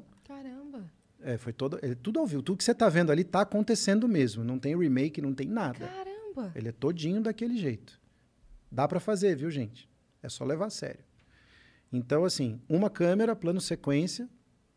A gente passava uma, duas ensaiando, marcando câmera e marcando o que, que a gente ia fazer. Teste de luz, dava uma olhada no PGM para ver se tá, é isso mesmo, é isso mesmo. Gravava quatro na sequência da mesma música. Uma, duas, três, quatro. Ah, para editar? Não, para escolher o melhor take. né? Quem tem um não tem nenhum, né? Então você Aham. gravava dois, três, e aí depois, ouvindo, bem, ficamos com o dois da um, o três da outro, e, e assim foi. Então, 12 músicas vezes quatro foi o número de vezes que eu cantei ao longo de dois dias para fazer o álbum A2. Então, foi- eu fiz praticamente três shows em dois dias na, na locação, em três, em três pontos diferentes da locação. Então a gente escolheu três ambientes diferentes, quatro músicas em cada um, e aí lançamos o EP da sala, o EP do, do sofá e o EP do final de tarde, que foi. E, e, inclusive foi cronologicamente. Então, conforme a luz caía, a hora que caiu, muda para aquele cenário, vamos gravar as quatro lá agora. Caramba, que genial. E, e loucura, assim, total. Entendeu? E não repetimos. A gente gravou, a gente gravou quatro músicas no primeiro dia, porque foi um aprendizado. Então a gente gravou a primeira locação, no primeiro ambiente, no primeiro dia. Aí a luz começou a cair. Mudamos para o outro, não mudamos? Não. Vamos guardar energia. Amanhã a gente já sabe qual é a dinâmica, já sabemos o que tem que fazer. Amanhã a gente faz oito. Então, gente- no dia seguinte a gente fez quatro, num, quatro num ambiente, quatro no outro. E aí, aí é diferente. Nós fizemos o projeto para ser lançado Sim, assim. Então é uma decisão prévia Sim. que já funciona. Quando ficou tudo pronto, o Dudu falou: vamos fazer dois sucessos? seus. Escolhe dois sucessos que você tem, que você acha que podem funcionar nesse formato. Aí eu escolhi De Repente e escolhi Passado, que foi uma música que eu gravei em violão e voz e que é uma música muito querida por todo mundo. É essa música, né? Que não tocou em rádio, não tocou, não Sim. sei o que, mas todo mundo, você É toca no apegado. show, todo mundo cê- é, gosta dela. E eu falei, pô, vai, vai ficar interessante nesse projeto. Fizemos. Nesse, toda essa loucura acontecendo, eu recebi uma música de um compositor americano, através da minha irmã, Luísa, que mora lá. Ele hoje é o marido dela. E ele mandou a música, porque ele é compositor. e A Luísa falou, ah, ele tem umas coisas aqui, deixa eu, deixa eu te mandar. Eu acho que alguma coisa eu acho que você vai gostar.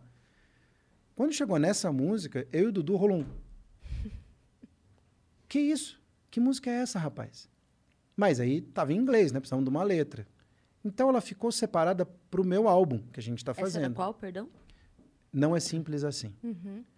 Só que aí, nesse meio, eu encontrei um amigo que é letrista também, mostrei para ele, falei, olha o que eu recebi, olha que interessante. Quando ele ouviu a música, ele ficou louco. Falou, cara, eu preciso escrever isso. Me dá. Falei, tá bom, tô. Ele foi Sem versionado. pressa. Aí veio a pandemia. E aí, quando você vê o que ele escreve, é justamente, ele fala de uma separação abrupta e que você não vai ter mais contato com aquela pessoa por um tempo. Ou, definitivamente, para algumas pessoas, infelizmente. É, E aí ele retrata isso. Quando ele retrata isso, a música saiu do disco e entrou no A2, porque é o que a gente está vivendo agora. Então, são decisões que você vai tomando no curso das coisas. É, é... Ah, e, e ela acabou virando um single. Ela saiu com um vídeo só dela, num momento só especial para ela, tudo. Mas ela foi lançada depois agregada ao, ao, ao álbum, quando o álbum. Quando a gente lançou os quatro EPs, lançamos esse single, aí lançamos o álbum. Então, mas isso foi uma estratégia pre- prevista, né? Agora, o álbum que a gente está fazendo agora, que deve ficar pronto nos próximos meses e lançar no ano que vem, ele vai sair inteiro. Uhum. Ah, você não vai soltar nenhuma antes? Não. Por quê? Porque meu público quer ele inteiro. Aham. Inteirinho. Mas acho que esse, esse costume de consumir álbum enquanto peça inteira tá voltando, sabia? Deus queira. Tá voltando, eu tenho, eu tenho visto. Não físico, mas virtual. Mas mesmo virtual, consumir inteiro. Porque Lançar tudo. lançar tudo, uma música se conecta à outra. Tem, tem uma história para você escutar o álbum Então, inteiro. eu acho que isso tudo é, é mérito de quem toma essa decisão É, de criar essa atmosfera novamente. Né? sim. Por exemplo, os, os, os fãs de, de, de Billie Eilish ouvem o álbum inteiro. Sim, Por quê? Porque tem uma história acontecendo ali dentro. exato. Uma coisa te joga para outra. Mérito dela. Uhum. Né, dela, da produção dela, tem mérito de conseguir fazer isso. Então, assim, será então que não é. Perdão, será que não é então o momento de, de quem quiser, óbvio, repensar o processo como um todo e falar, cara, música é muito mais, gente. É muito mais do que isso. Ela tem muito mais a oferecer. Sim. Sim. Entendeu? Esses dias eu estava ouvindo, estava montando uma playlist para correr. Aí eu falei, ah, cara, vou montar uma playlist só de só de música dos anos 70, só swingueira, só funkeira braba. Ah, um negócio assim. Aí, óbvio, né? Já sei onde eu começo, né? Aí eu fui lá. Aí, de repente, eu tava lá em chique. Falei, ah, claro, Le Freak tem que ter, né? Ah, freak out. Não, tem que ter. Esse aqui é aquele momento da chegada, é o que você está olhando a porta. Aí eu coloquei, falei, gente, até a primeira frase ser dita tem quase dois minutos, cara. É guitarra, baixo, bateria e a Freak Out, Sim. Le Freak, Se Chique e um, um forte abraço. É isso aí. Aí você fala, aí tem um verso e ah, Freak Out até amanhã. Você fala, tá errado? Não, Não. mas é um propósito. Aquela música, ela, ela serviu um propósito naquele momento e ela entrou para a história sendo assim, entendeu? Ninguém- ah, estavam pensando numa fórmula, assim, a di- pista, disco, ninguém quer bater papo, todo mundo quer ficar lá dentro no estúdio 54 se, se matando lá. dentro. Ah, Maravilha, entendeu? Então, assim, E é uma música difícil de cantar essa, porque eu cantava em eventos, né? Essa é difícil porque tem 800... Ah, freak out! Até você lembrar quantos são. quantos são? E depois tem um- umas paradas assim que fica só uns compassos, e- uns compassos e você tem, tem que falar, tipo, I said freak. E depois, Exato. that's it. Umas coisas assim. gente- é muito difícil de cantar essa Eu música. falo, que, eu falo- eu falo que é música dominó, né? Se todo mundo tem que decorar igual, que um que decorou melhor que o outro derruba a banda inteira, Sim. porque ele vai e era agora e agora não sei, que você entra em mantra, né? E eu Você cantava com a minha chefe, tinha que cantar todo mundo junto, né? Então eu ficava no Have you heard about the new dance craze? Se erra uma pessoa, acabou. Acabou, não, derruba todo mundo. É, e e aí, aí o pessoal acha que é fácil, né? Ah, a música repete demais. Fala assim, vai lá fazer. Lembrei de outra pra te perguntar. Boa. É, a Casa da Dor é do Jair? Casa da Dor é do Jair. Porque aqui, nós, nesta casa, nós amamos Luciana Mello. Preciso dizer isso. Nessa casa, Respeitamos e amamos Luciana, Luciana Mello. Mello. Eu sempre respeito alguém que é muito mais alto que eu. assim. Eu falei isso pra Yas, contei. Eu encontrei ela, é, inclusive na peça do Médici e do Hudson. E aí eu tava assim, eu- sabe quando você dá no umbigo da pessoa? Eu fiz.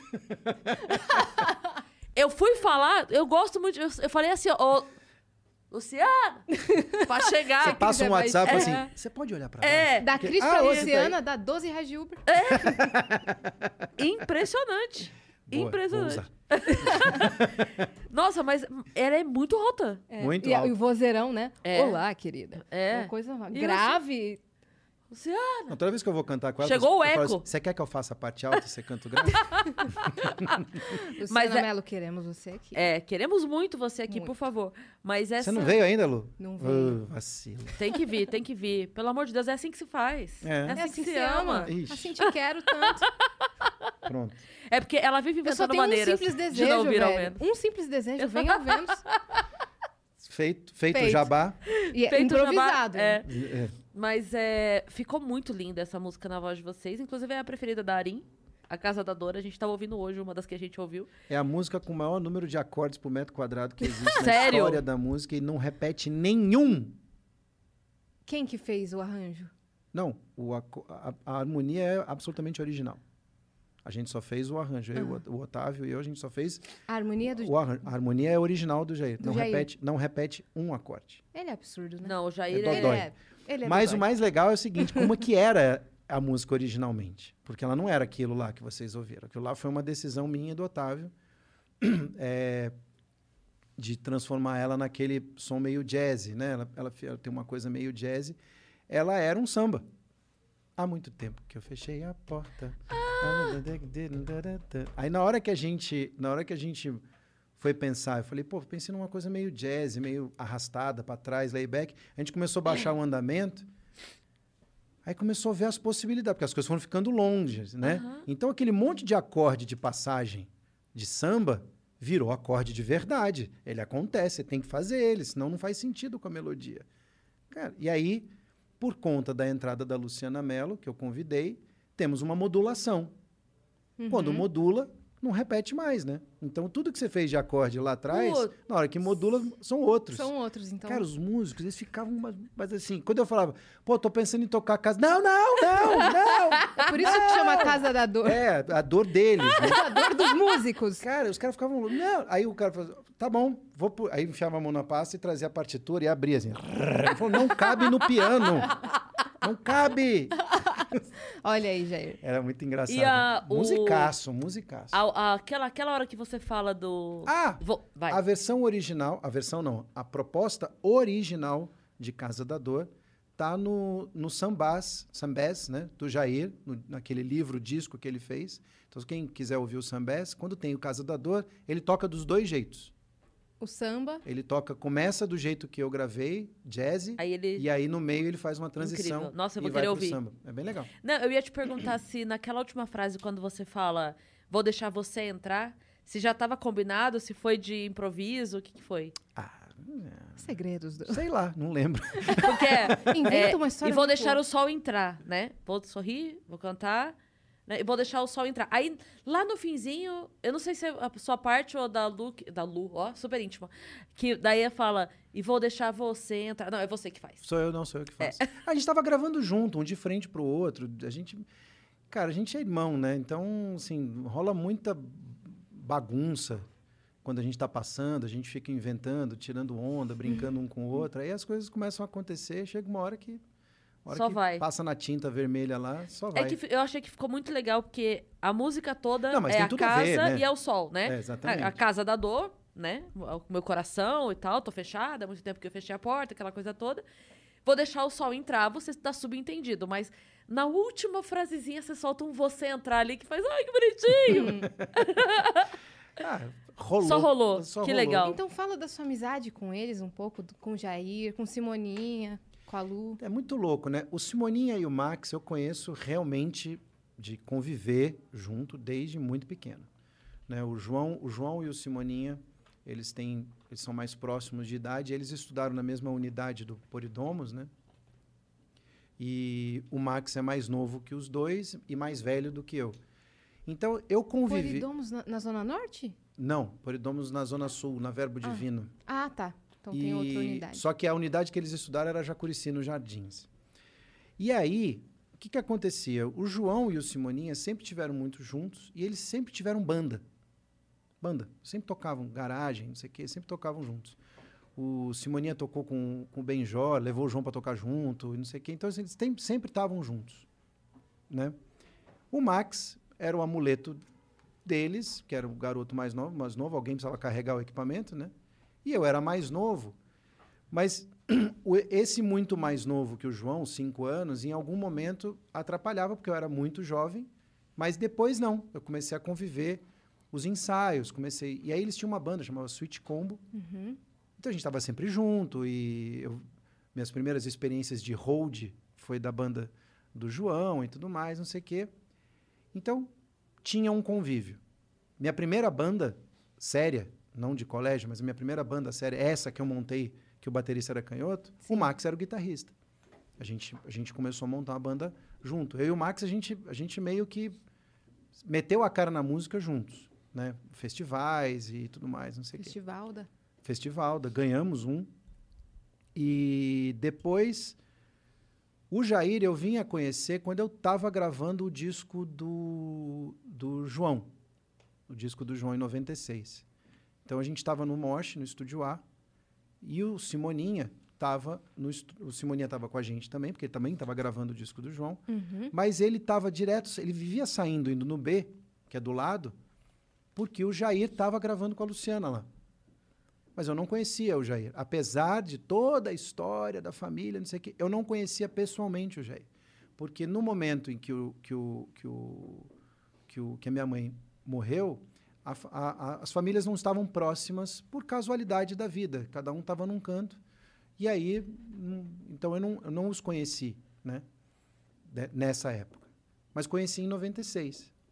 E, e é muito louco, porque eu, eu, bate- eu conversei 30 segundos com o Jair, parecia que eu conhecia ele a vida inteira e eu me apaixonei logo de cara. Não que seja mérito meu, porque eu não conheço ninguém que não goste dele, né, do Jair. O Jair é uma pessoa apaixonável mesmo. Eu contei aqui em off pra você, mas eu vou contar porque ele pode ouvir esse papo. Que quando eu fui no teu show, ele tava sentado à minha frente, tive vergonha de cantar, porque eu falei, ninguém canta no ouvido do Jair impunemente, entendeu? Não dá pra você cantar. O cara, o cara escreve pra Pedro Mariano, irmão de Luciana Mello, filho de Jair, Jair Rodrigues, o Jair Oliveira. Como é que eu canto no ouvido desse homem? Eu, vou, eu passei o show inteiro, Jair, assim, ó. Porque eu, eu falei, não vou cantar no ouvido desse homem. Fica aqui Ai, a minha Jesus. declaração. Aconteceu isso, tá ele bom? ia adorar, diga-se de passagem. E, e aí, se a partir, aí, a partir daí, o Jair estava estudando ainda em Boston, né, na, na Berkeley, mas ele vinha a cada seis meses para o Brasil para fazer as coisas dele aqui, de, de música, tudo. E aí, toda vez que ele vinha, rolava um futebol, todo sábado na casa dele. Então, o mês que ele ficava aqui eram quatro sábados que a gente batia uma bola.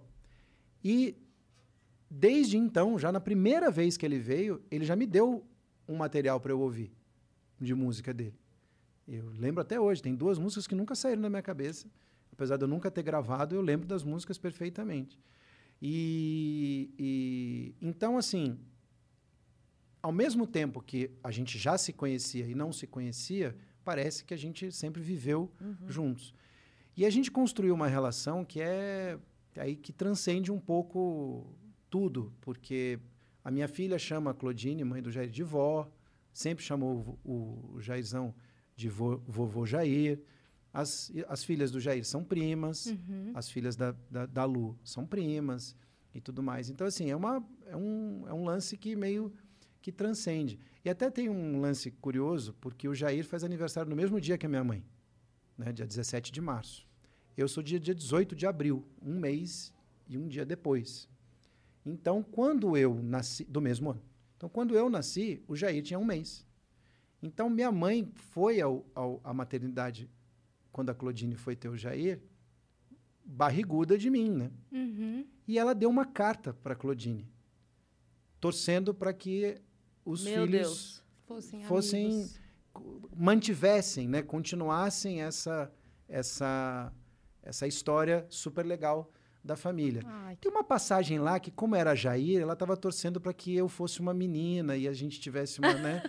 Aí eu falei, porra, mãe, na canela, né? Espera, espera a parada acontecer, não fica, né? Você se apaixonou, mas não foi dessa Não, mas- forma. É, não foi. De qualquer forma, a música do Cazuza dos Destinos Traçados da Maternidade pode ser de vocês, É. porque, Praticamente, né? praticamente. Os dois ali. E é muito louco que, mas assim, várias vezes eu e o Jair se- sentado assim na qualquer lugar olhando a vida, depois um jogo de futebol, eu sempre falei para ele, falei, cara, que maluquice isso. Porque a gente não se conheceu. A gente não se conhece, a gente tem a mesma idade. Os pais foram amigos e trabalharam juntos durante uma fa- fase super importante, mas a gente nunca se conheceu. E parece que a gente sempre se conheceu. Uhum. E por um acaso ali no estúdio. Não, ah, trombamos. Entendeu? Que Acho que se aquilo não tivesse acontecido, talvez a gente nunca se encontrasse. Entendeu? Talvez por uma coisa da vida mesmo. Não, é uma- uma- não, é- não, é- não foi planejado nem que sim, nem que não. Então é muito louco, né?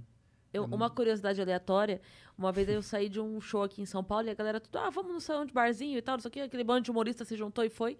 Quando eu cheguei no barzinho, tava um show dos três. O Jairzão, Hum. o Jair e a Luciana no palco. Nossa. E o show, assim, mais uma energia absurda. Não, se você não palco. tiver com energia, nem sobe no palco com o Jairzão que você vai, vai passar em cima de você. Era um, É negócio de, era um negócio de maluco. Era um negócio de maluco. E eu, toda vez que ele me chamava para fazer da canja no show dele, eu já sabia que, que eu ia me lascar todo. Porque ele sempre. Fa- Ô, meu filho, vamos cantar lá. Vamos, seu Jair. Que, que, que, você quer? Aí ele escolhia uma música. E nunca era a última que eu fiz, era sempre uma nova. Falei, ok, vamos lá aprender não mais vou uma, né? o Jairzão, né? E aí eu ia lá, atrás de letra, fazia um monte de dália no chão para poder. E aí.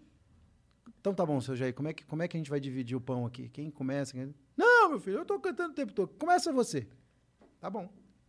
Aí a, a banda começava a fazer a introdução, eu aqui busco, olhando, começa ali, depois eu venho para cá, não sei o quê, e ele aqui no meu ouvido falando todo tipo de besteira que você possa imaginar. E eu não me concentrava nem por um decreto. E eu começava a rir, errava a entrada, tudo. Eu falei, cara. E ele, ele, ele passava mal de rir. Aí teve uma vez, na gravação do DVD dele, ele me chamou para cantar O Conde. Eu peguei trauma dessa música por causa desse dia. Porque eu não conseguia entrar. Porque ele não parava de falar besteira do meu lado. E eu olhava, e o pianista, o Marcelo Maita, ele tocava e fazia assim para mim. E eu rindo. Eu não conseguia parar de rir. Eu falava, velho, alguém tira esse senhor do meu lado aqui que eu não tô conseguindo. Ele tentando dar entrada, né? A Claudine, enlouquecida no backstage. Eu vou entrar lá. O Jair tá acabando com o show. Mas era assim que ele se Era divertia. assim, e a gente ria muito. Aí o que aconteceu? Paramos, para, para. Olhei pra cara do seu Jair e falei, seu Jair, desse jeito eu não vou conseguir. Vai sim, meu filho, quer ver? Aí o que, que ele, Ele fazia? falava assim mesmo. Ele, ele, a primeira frase, sei lá, era quando você. Ele, ele fazia uma pergunta, que a resposta seria aquilo que eu tinha que falar. Aí ele ficou narrando a história do meu. Ah, é, meu filho? Mas aí aconteceu. Aí eu cantava. mas aí aconteceu. Eu falei, gente. Eu não sei como é que eu cheguei no final da música. Eu não sei até hoje. Eu olho o vídeo e falo.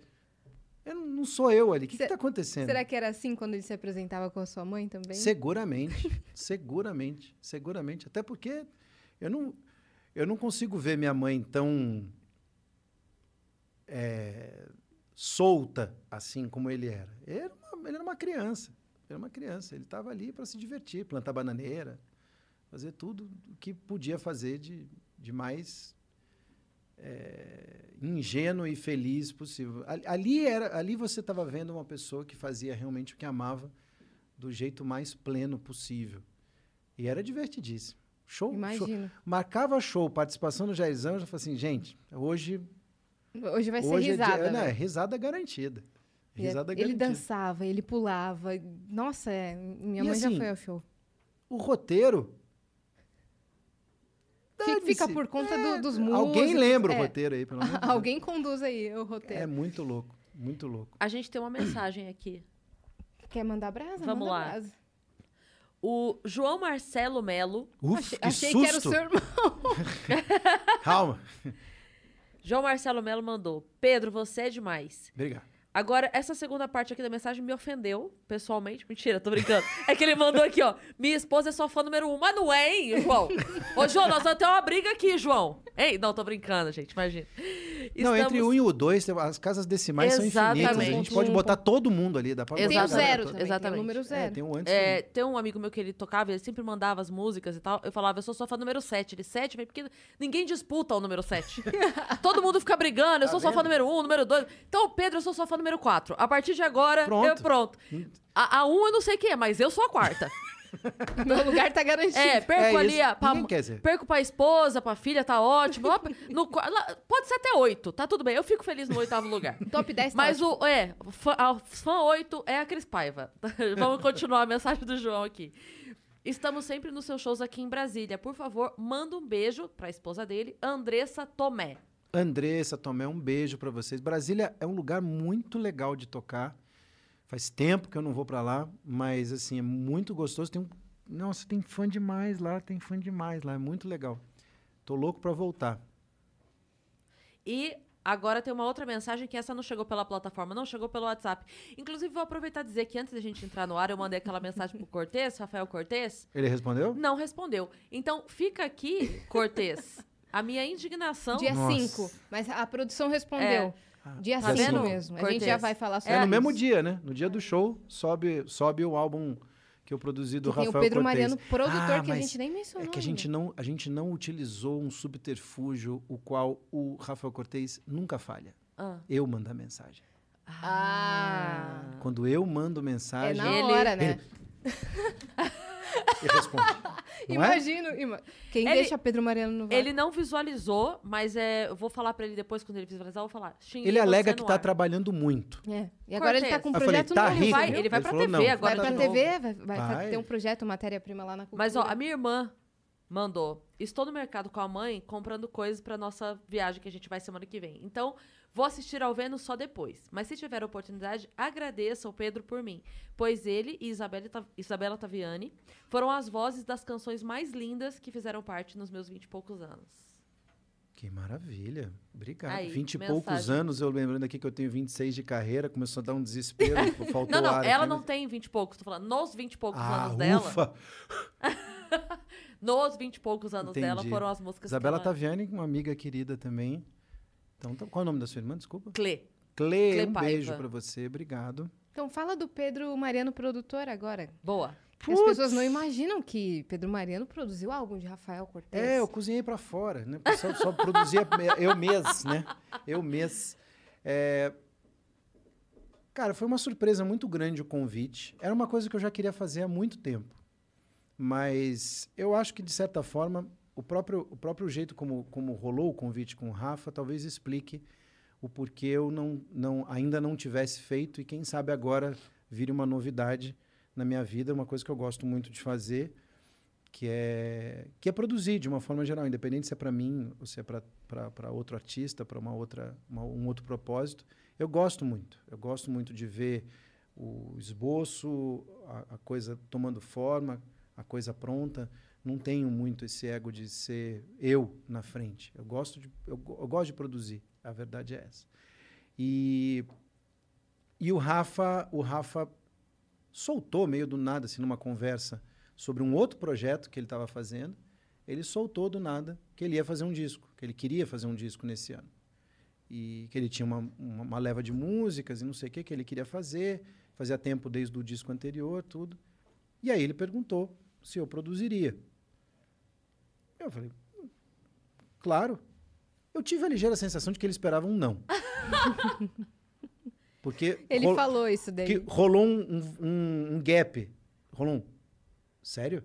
Eu falei, é, sério, eu topo, bora. E, e aí, a partir É daí. tipo quando a pessoa na, na entrada da loja pergunta: Você quer fazer o cartão da loja? Responde sim. A pessoa não sabe o que é uma G depois. Exatamente. É. Ela fica. eu- Ela já tem todas as desculpas para te Sim. convencer a você fazer. É, se você fala assim, ela não vai fazer. Porque ela não Ela sabe. não sabe fazer. como- ela nunca aprendeu como é que faz o cartão. Ela nem sabe. Rafa, não, não é isso que ela está querendo dizer. Mas, assim, na, na verdade, aí quando a gente começou a conversar, entrou justamente na, na área que eu mais gosto. Porque, assim, eu seguramente, seguramente, não vou cantar todas as músicas que eu quero cantar nessa fase terrena que eu vou passar aqui na Terra. Vai faltar música. Então, projetos especiais sempre surgem para eu interagir com músicas que eu não vou ter essa oportunidade de trabalhar. Então, o A2 me permite isso, né? Cantar músicas que talvez num disco de carreira eu não colocasse, mas num disco assim eu consigo colocar. Sim. O orquestra a mesma coisa, tudo. E produzir idem, porque eu vou ter a oportunidade de mudar o eixo um pouco, né? Porque quando eu estou produzindo ou quando eu tô, eu sou o, o projeto em questão, é um tipo de cuidado completamente diferente. Eu sei, o, eu sei o que eu posso exigir, eu sei até onde dá para chegar, eu sei aonde eu posso tentar errar e como que eu vou consertar. Tudo isso está sob controle, né? É, é, é, é, é, é a minha zona de conforto. Quando eu vou trabalhar com você, com você, é completamente diferente. Eu tenho que, eu, eu, eu desarmo o eu e, e eu tenho que fazer o teu sonho virar realidade, né? Então essa era a conversa sempre com o Rafa. Ao mesmo tempo em que eu realizando o teu sonho, eu tô aqui para te proteger das suas loucuras também, né? Porque eu tenho experiência. Então, ó, isso não vai dar certo. Tem certeza? Não, confia em mim, não vai dar certo. Então, assim, uma criação de, de confiança num espaço de tempo muito curto, muito curto, entendeu? Porque uma, uma, uma, uma produção de um disco, assim, no caso do Rafa, que já tinha as músicas compostas, é um processo de dois, três meses, que a gente tem que namorar, noivar, casar e torcer para não desquitar no, nesses três meses, entendeu? E é muito difícil, é, uma- é um processo muito difícil dos dois lados, porque eu estou prezando o conteúdo todo, antevendo problemas, situações, produção, músico, técnico, estúdio, é, toda a parte técnica, e ao mesmo tempo cuidando da coisa mais importante da vida dele, entendeu? Então, assim, é uma responsabilidade muito grande. Mas é uma coisa que eu gosto de fazer. Eu acho muito, muito interessante, né? E Mexer com... buscar referências. É, e, e- e- e tem uma coisa muito engraçada que acontece na produção. Eu falo isso porque eu não eu sempre produzi os meus discos, mas eu sempre trabalhei com um produtor junto comigo que faz o outro olho, né? Porque senão vira uma coisa meio onipresente, não tem certo e errado, tem só o meu jeito. Então eu sempre trabalhei com outro produtor junto. E pessoas que eu confio, que eu sei que vão dizer não para uma piração minha, né? Então, assim, eu via muitas vezes coisas que eu tinha convicção e eu via do outro lado, assim, aquela cara meio. Será? E aí a pessoa com o poder de, de convencimento, cada um tem a sua forma de ab- abordar isso, de toreando aquela situação até te mostrar que existem outras possibilidades e que talvez essas outras sejam mais viáveis do que a loucura que você está propondo. Então, você ser, ser o convencido, de repente você se vê tendo que ser o convencedor, né? Mostrar, "Ó, isso aqui não vai funcionar, isso aqui não vai funcionar. A história aqui é essa aqui. E aí você tem que provar. Como é que você prova? Aí você senta, prepara o arranjo e reza para que tudo dê muito certo. Então, é uma, é uma adrenalina que eu gosto, entendeu? Mesmo sabendo que depois de você fazer tudo isso, o artista pode olhar para você e falar: Não, mas eu quero daquele jeito. Aí você vai falar: Ok, vamos fazer desse jeito. E aí, e aí tem uma outra coisa que eu acho muito legal, que esse jeito também tem vários jeitos Uhum. de chegar nesse mesmo local e, de repente, você conseguir é, é, é, aparar as arestas de uma forma que todo mundo fique feliz. Né? É uma tarefa muito interessante. E eu lembro, uma vez eu estava vendo um álbum que era produzido pelo Quincy Jones, e aí eu olhava a ficha técnica e ele é, é engraçado, né? Na minha, na minha humilde opinião, na época adolescente, eu olhava o nome dele, ele era só o produtor. Ele não tocava nada. Os arranjos não eram dele. Nada, nada. Ele era o produtor. Produzido por. Aí eu chamei o, o Mariano mais velho da casa. Falei, ô maestro, senta aí. Me ajuda aqui a entender o um negócio. Produzido por. Ok. Mas ele não pôs a mão em nada. Qual é o papel dele lá dentro do estúdio? Ele fala os nãos, né? Isso é eu é falei, difícil. Falei, é verdade. Ele falou, porque você tem um time A de músicos, de arranjadores, tudo. Por que, que a coisa rola? Porque uma hora ele fala, não, não, não, não. Tá ótimo, mas isso aqui não. E segue. E você fica ali administrando tudo, porque vai todo mundo fazer o que você está pedindo. Administrar talentos, né? É. Então, assim, é, é, muito interessante as várias formas que você tem de enxergar uma mesma coisa. Uhum. Entendeu? E é muito louco. Depois de pronto, você vê na cara do artista é, aquelas coisas que, que ele tinha certeza que ia rolar, mas ele não sabia como, e, e aquilo rolou. Aconteceu, está materializado ali. E as surpresas, Sim. que ele nunca imaginou que isso poderia chegar nisso aqui. Então isso é muito legal, entendeu? Isso é muito divertido. Nosso, o, o, o, trabalho do Rafa foi um trabalho completo, né? Desde a hora da seleção de repertório, definição de arranjos e a concepção final e produção e gravação do disco propriamente dita. Mas paralelo, eu também, tava, também estou produzindo um outro artista novo, zero quilômetro, que vai aparecer para o mundo em breve. Caramba! Né?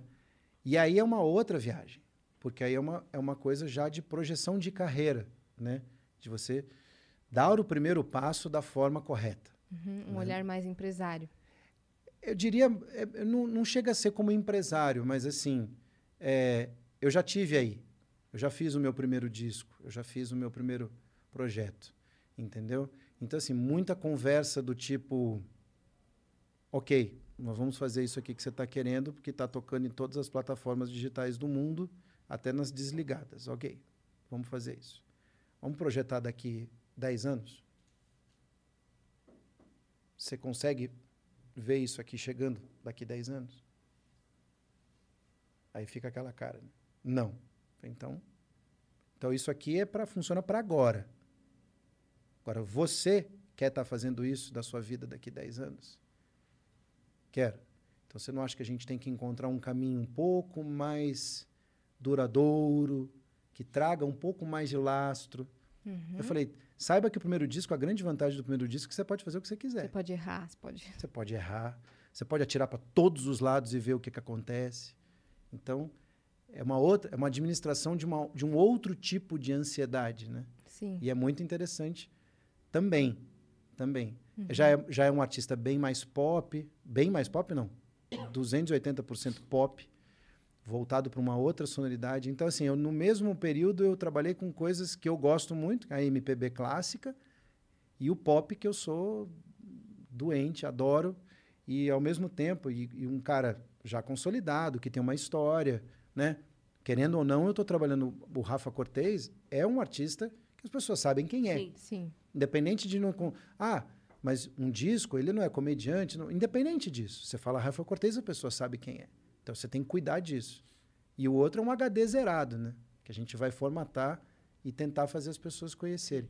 Muito interessante, muito interessante. Espero que surjam mais oportunidades como essa, porque, ao mesmo tempo, como eu estou fazendo o meu disco, onde o produtor é o Dudu Borges, também me dá um monte de inputs, né? De, de novidades, de tudo isso. Uhum. É, é... De, de, saber esse discernimento de onde usar né, para nessa nova, nessa, nesse novo gênero pop, porque às vezes você pode ir é, um pouco mais a fundo, entendeu? É, e por exemplo, encontrar as intersecções, Sim. né? Quer dizer, é um disco super é, é, clássico de MPB, de música, tem samba, tem samba de roda, tem bossa nova, tem tudo isso no disco do Rafa. Mas o que, que será que eu posso emprestar de um universo para o outro? sem criar um ruído muito forte, sem criar, mas ao mesmo tempo trazer um frescor, alguma coisa, entendeu? É muito, muito curioso. E o que as pessoas não sabem, né? Que o Rafael Cortez é aquilo lá que vocês veem 24 por 7. Ele é, o Rafael Cortez é Sim, aquilo. Sim. Sim. né? Não é um personagem Não é um que ele liga personagem, pra é. gravar. Ele Exatamente é aquilo. assim. Então é uma força da natureza, né? Que, que é uma loucura. Muito gente fina, Quando- talentoso. Muito talentoso. Eu ia te perguntar, é, você estava falando do teu público, né? A gente falou aqui sobre o lançamento de música individual ou não, e você tá falando, não, meu público é assim e tal. Eu lembro uma vez, acho que é a primeira vez que eu ouvi o é, Simples, Uhum. e eu fiquei. Que a, a música toda, você só repete que amar é simples, e tudo que você não quer dizer na música é que amar é simples. É, é simples como Exato. E, disparar um míssil. é. E aí, e quando eu ouvi essa música, a primeira sensação que eu tive foi assim, cara, deve ser muito foda você é, gravar uma música que você sabe que teu público vai te alcançar. Sabe? Que vai entender a mensagem, que vai pegar a ironia da coisa, que vai vir Uhum. junto com você nisso, que você não vai precisar desenhar e falar, não, querido. Sabe aquele? Vendo churros a três reais todas as quartas-feiras. Quanto é o churros? Você vende o quê? Quando é? Sabe? Que, que acontece muito hoje na internet, né? Então, eu fiquei pensando nisso agora que você falou do público. Como é isso, assim, de você conhecer. que- qual é o teu público, sabe? Uhum. Quem é o teu público? Você tem ali uma. Ah, isso aqui é o meu público. As as pessoas assim são o meu público. Qu- Quando eu acho que eu tenho essa resposta, eu, eu sempre me surpreendo, né? É, agora, agora, por exemplo, nesse momento que a gente está vivendo, é mais difícil de eu conseguir te, te trazer mais informações, porque muito provavelmente a gente não vai ter é, camarim, foto, tudo, porque é, é muito... Esse momento é um momento de, de contato, de olho no olho, que você realmente vê, que consegue traçar o perfil, né? Um pouco mais sólido. E é sempre muito surpreendente, de praça para praça, muda. Jura? É, é muito, ele é muito amplo, muito amplo. Quando você fala essa coisa da pessoa entender o que você está dizendo, é, eu, eu, eu, eu, eu acho que assim, os- a pior coisa que você pode fazer com qualquer ser humano, acho que a coisa mais respeitosa que você pode é- é dar para um ser humano igual a você é não subestimar a inteligência dele. Entendeu? Fale abertamente e, e de forma honesta e de forma livre. E, e a pessoa tem que sentir confiança em você de que se ela não entender do que ela está falando, ela poder perguntar. Entendeu? Isso é uma coisa que você aprende com criança. Você não fala com quando você fala com a criança de forma infantilizada, você está prendendo ela naquele universo. Você não está ajudando ela a crescer, entendeu? Agora, quando você fala com a criança nesse tom de voz, de igual para igual, mas de uma forma que ela entende o que você está dizendo, você está ajudando ela a crescer. E eu acho que essa relação é com o ser humano, não é com o meu público, nem com o teu, nem, é com o ser humano de uma forma geral Incrível. entendeu? Então, assim, é, é- é- você, você, vo- você tentar achar que você sabe qual é o nível da pessoa com quem você está conversando é de uma audácia, de um, de um desrespeito profundo. Fale, seja franco, abra, converse, entendeu? E ofereço mais, né? E, ofere e Oferece o oferece o mais. que você puder de melhor, Sim. entendeu? Né? E, e- e- e sabendo que tudo também tem seu tempo e seu momento, né? Eu acho que... Eu, eu, eu- eu lembro uma vez que eu vi uma entrevista da minha mãe que ela diz que... Ela tava, a questão era justamente sobre isso, que hoje todo mundo só quer...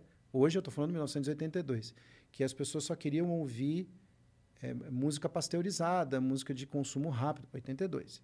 E, e onde ela via o papel dela nisso? E ela estava incomodada. Ela falou: é lógico que eu me incomodo né, com isso. Porque, tá bom, Mamãe Eu Quero é legal. Mas Mamãe Eu Quero tem o dia e a hora para você ouvir. Não dá para ser Mamãe Eu Quero a vida inteira. Entendeu? E aí a gente volta lá no começo. Como é que você se destaca? Fazendo Mamãe Eu Quero ou fazendo a sua verdade, porque eu acho que isso é o mais importante, é a sua verdade. Quando você faz uma coisa com verdade, aquilo não, não gera dúvida. Entendeu? Você não tem dúvida. Você pode gostar ou não gostar. Mas não gera dúvida, não gera atrito, não gera desconforto em ninguém. É uma verdade. E aí você se conecta ou não com aquilo, e aí cada um segue o seu caminho de forma natural. Então, assim, eu nunca, nunca, juro por tudo que você quiser, nunca parei para pensar em qualquer música que eu pegasse. Putz, isso aqui é um, sei lá, acho que o pessoal não vai captar isso aqui. Eu não vou querer dizer aquilo porque aquilo não me representa, só isso. Não, não fala comigo, entendeu?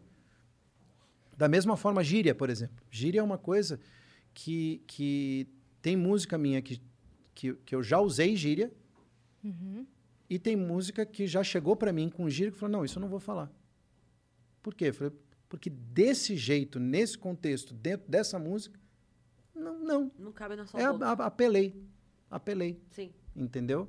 Não é a sua embocadura, né? É, não é, eu não falaria assim, entendeu? Da mesma forma que eu sou um cara que falo gíria, que brinco, uso, é, né, sou, sou bocadura, falo palavrão, não sei o que, dá, dá, dá, não significa, né, que na hora que eu vou na casa de uma pessoa que eu nunca vi na vida, eu saia lá. Não, a gente precisa criar uma relação para você ir se soltando. Então, a, a sensação que me dá é que toda vez que eu vou apresentar uma música é como se eu estivesse conhecendo a pessoa pela primeira vez.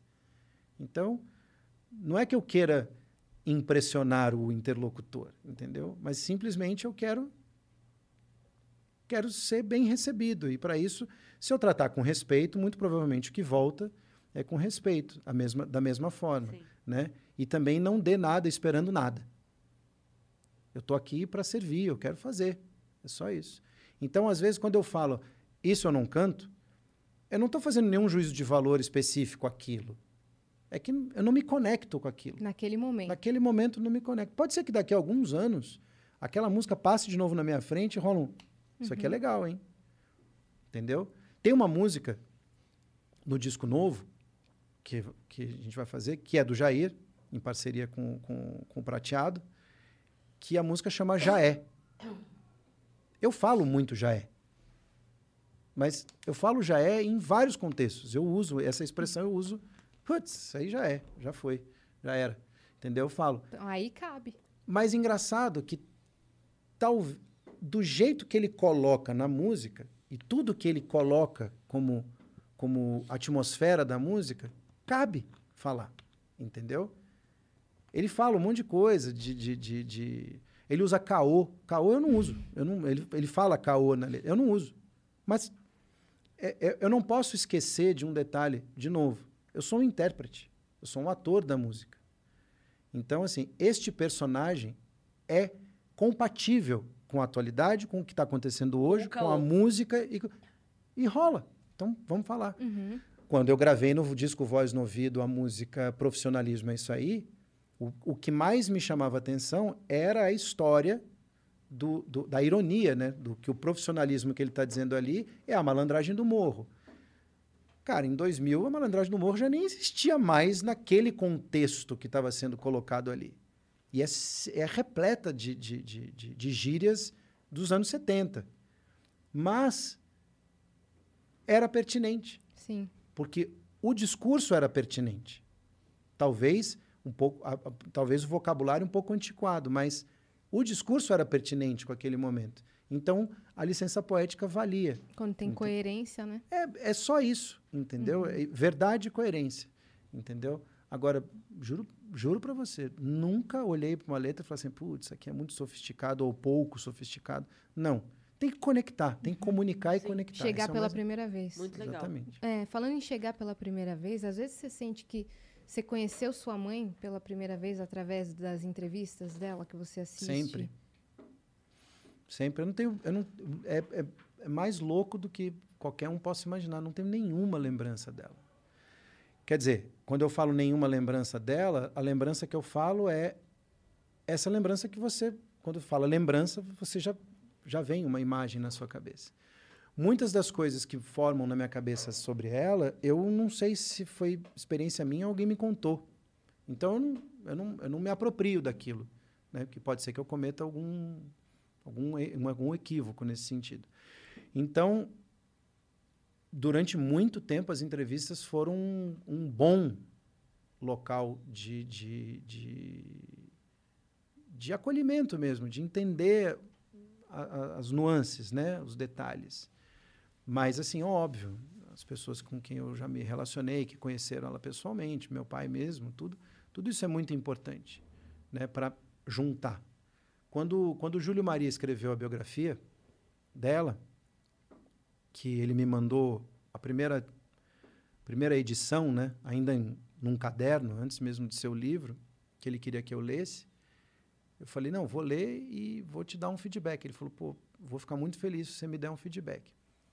E eu fui lendo aquilo e a sensação, e foi o que eu disse para ele, falei, a sensação que eu tive é aquela de quando você resolve fazer aquela faxina grande em casa, que aí você tira todos os móveis da sala, tudo. Tudo, tira tudo, enrola tapete, bota, dobra as cortinas para cima, tudo para dar aquela geralzona. Aí você começa a achar uns trem que você tinha perdido fazia um tempão que você estava aqui. Falei que estava aqui. Falei que não tinha jogado fora. Aquela peça de, de quebra-cabeça, Uhum. daquele quebra-cabeça que você jogou fora porque você não encontrava a quina. É isso. O livro fez isso comigo. Juntou um monte de coisa. De ponta solta, Um né? monte, mas um monte, um monte. Eu falei para ele, falei, cara, só tenho que te agradecer. Porque você você botou sentido num monte de coisa que eu achava que era e agora vendo, eu tô tô mais tô mais seguro, né? Porque óbvio, o João que viveu muito mais tempo com ela e tem lembranças muito mais vívidas, ele me traz um feedback. Meu pai me trouxe outro. Algumas pessoas que trabalharam com ela me trazem outro.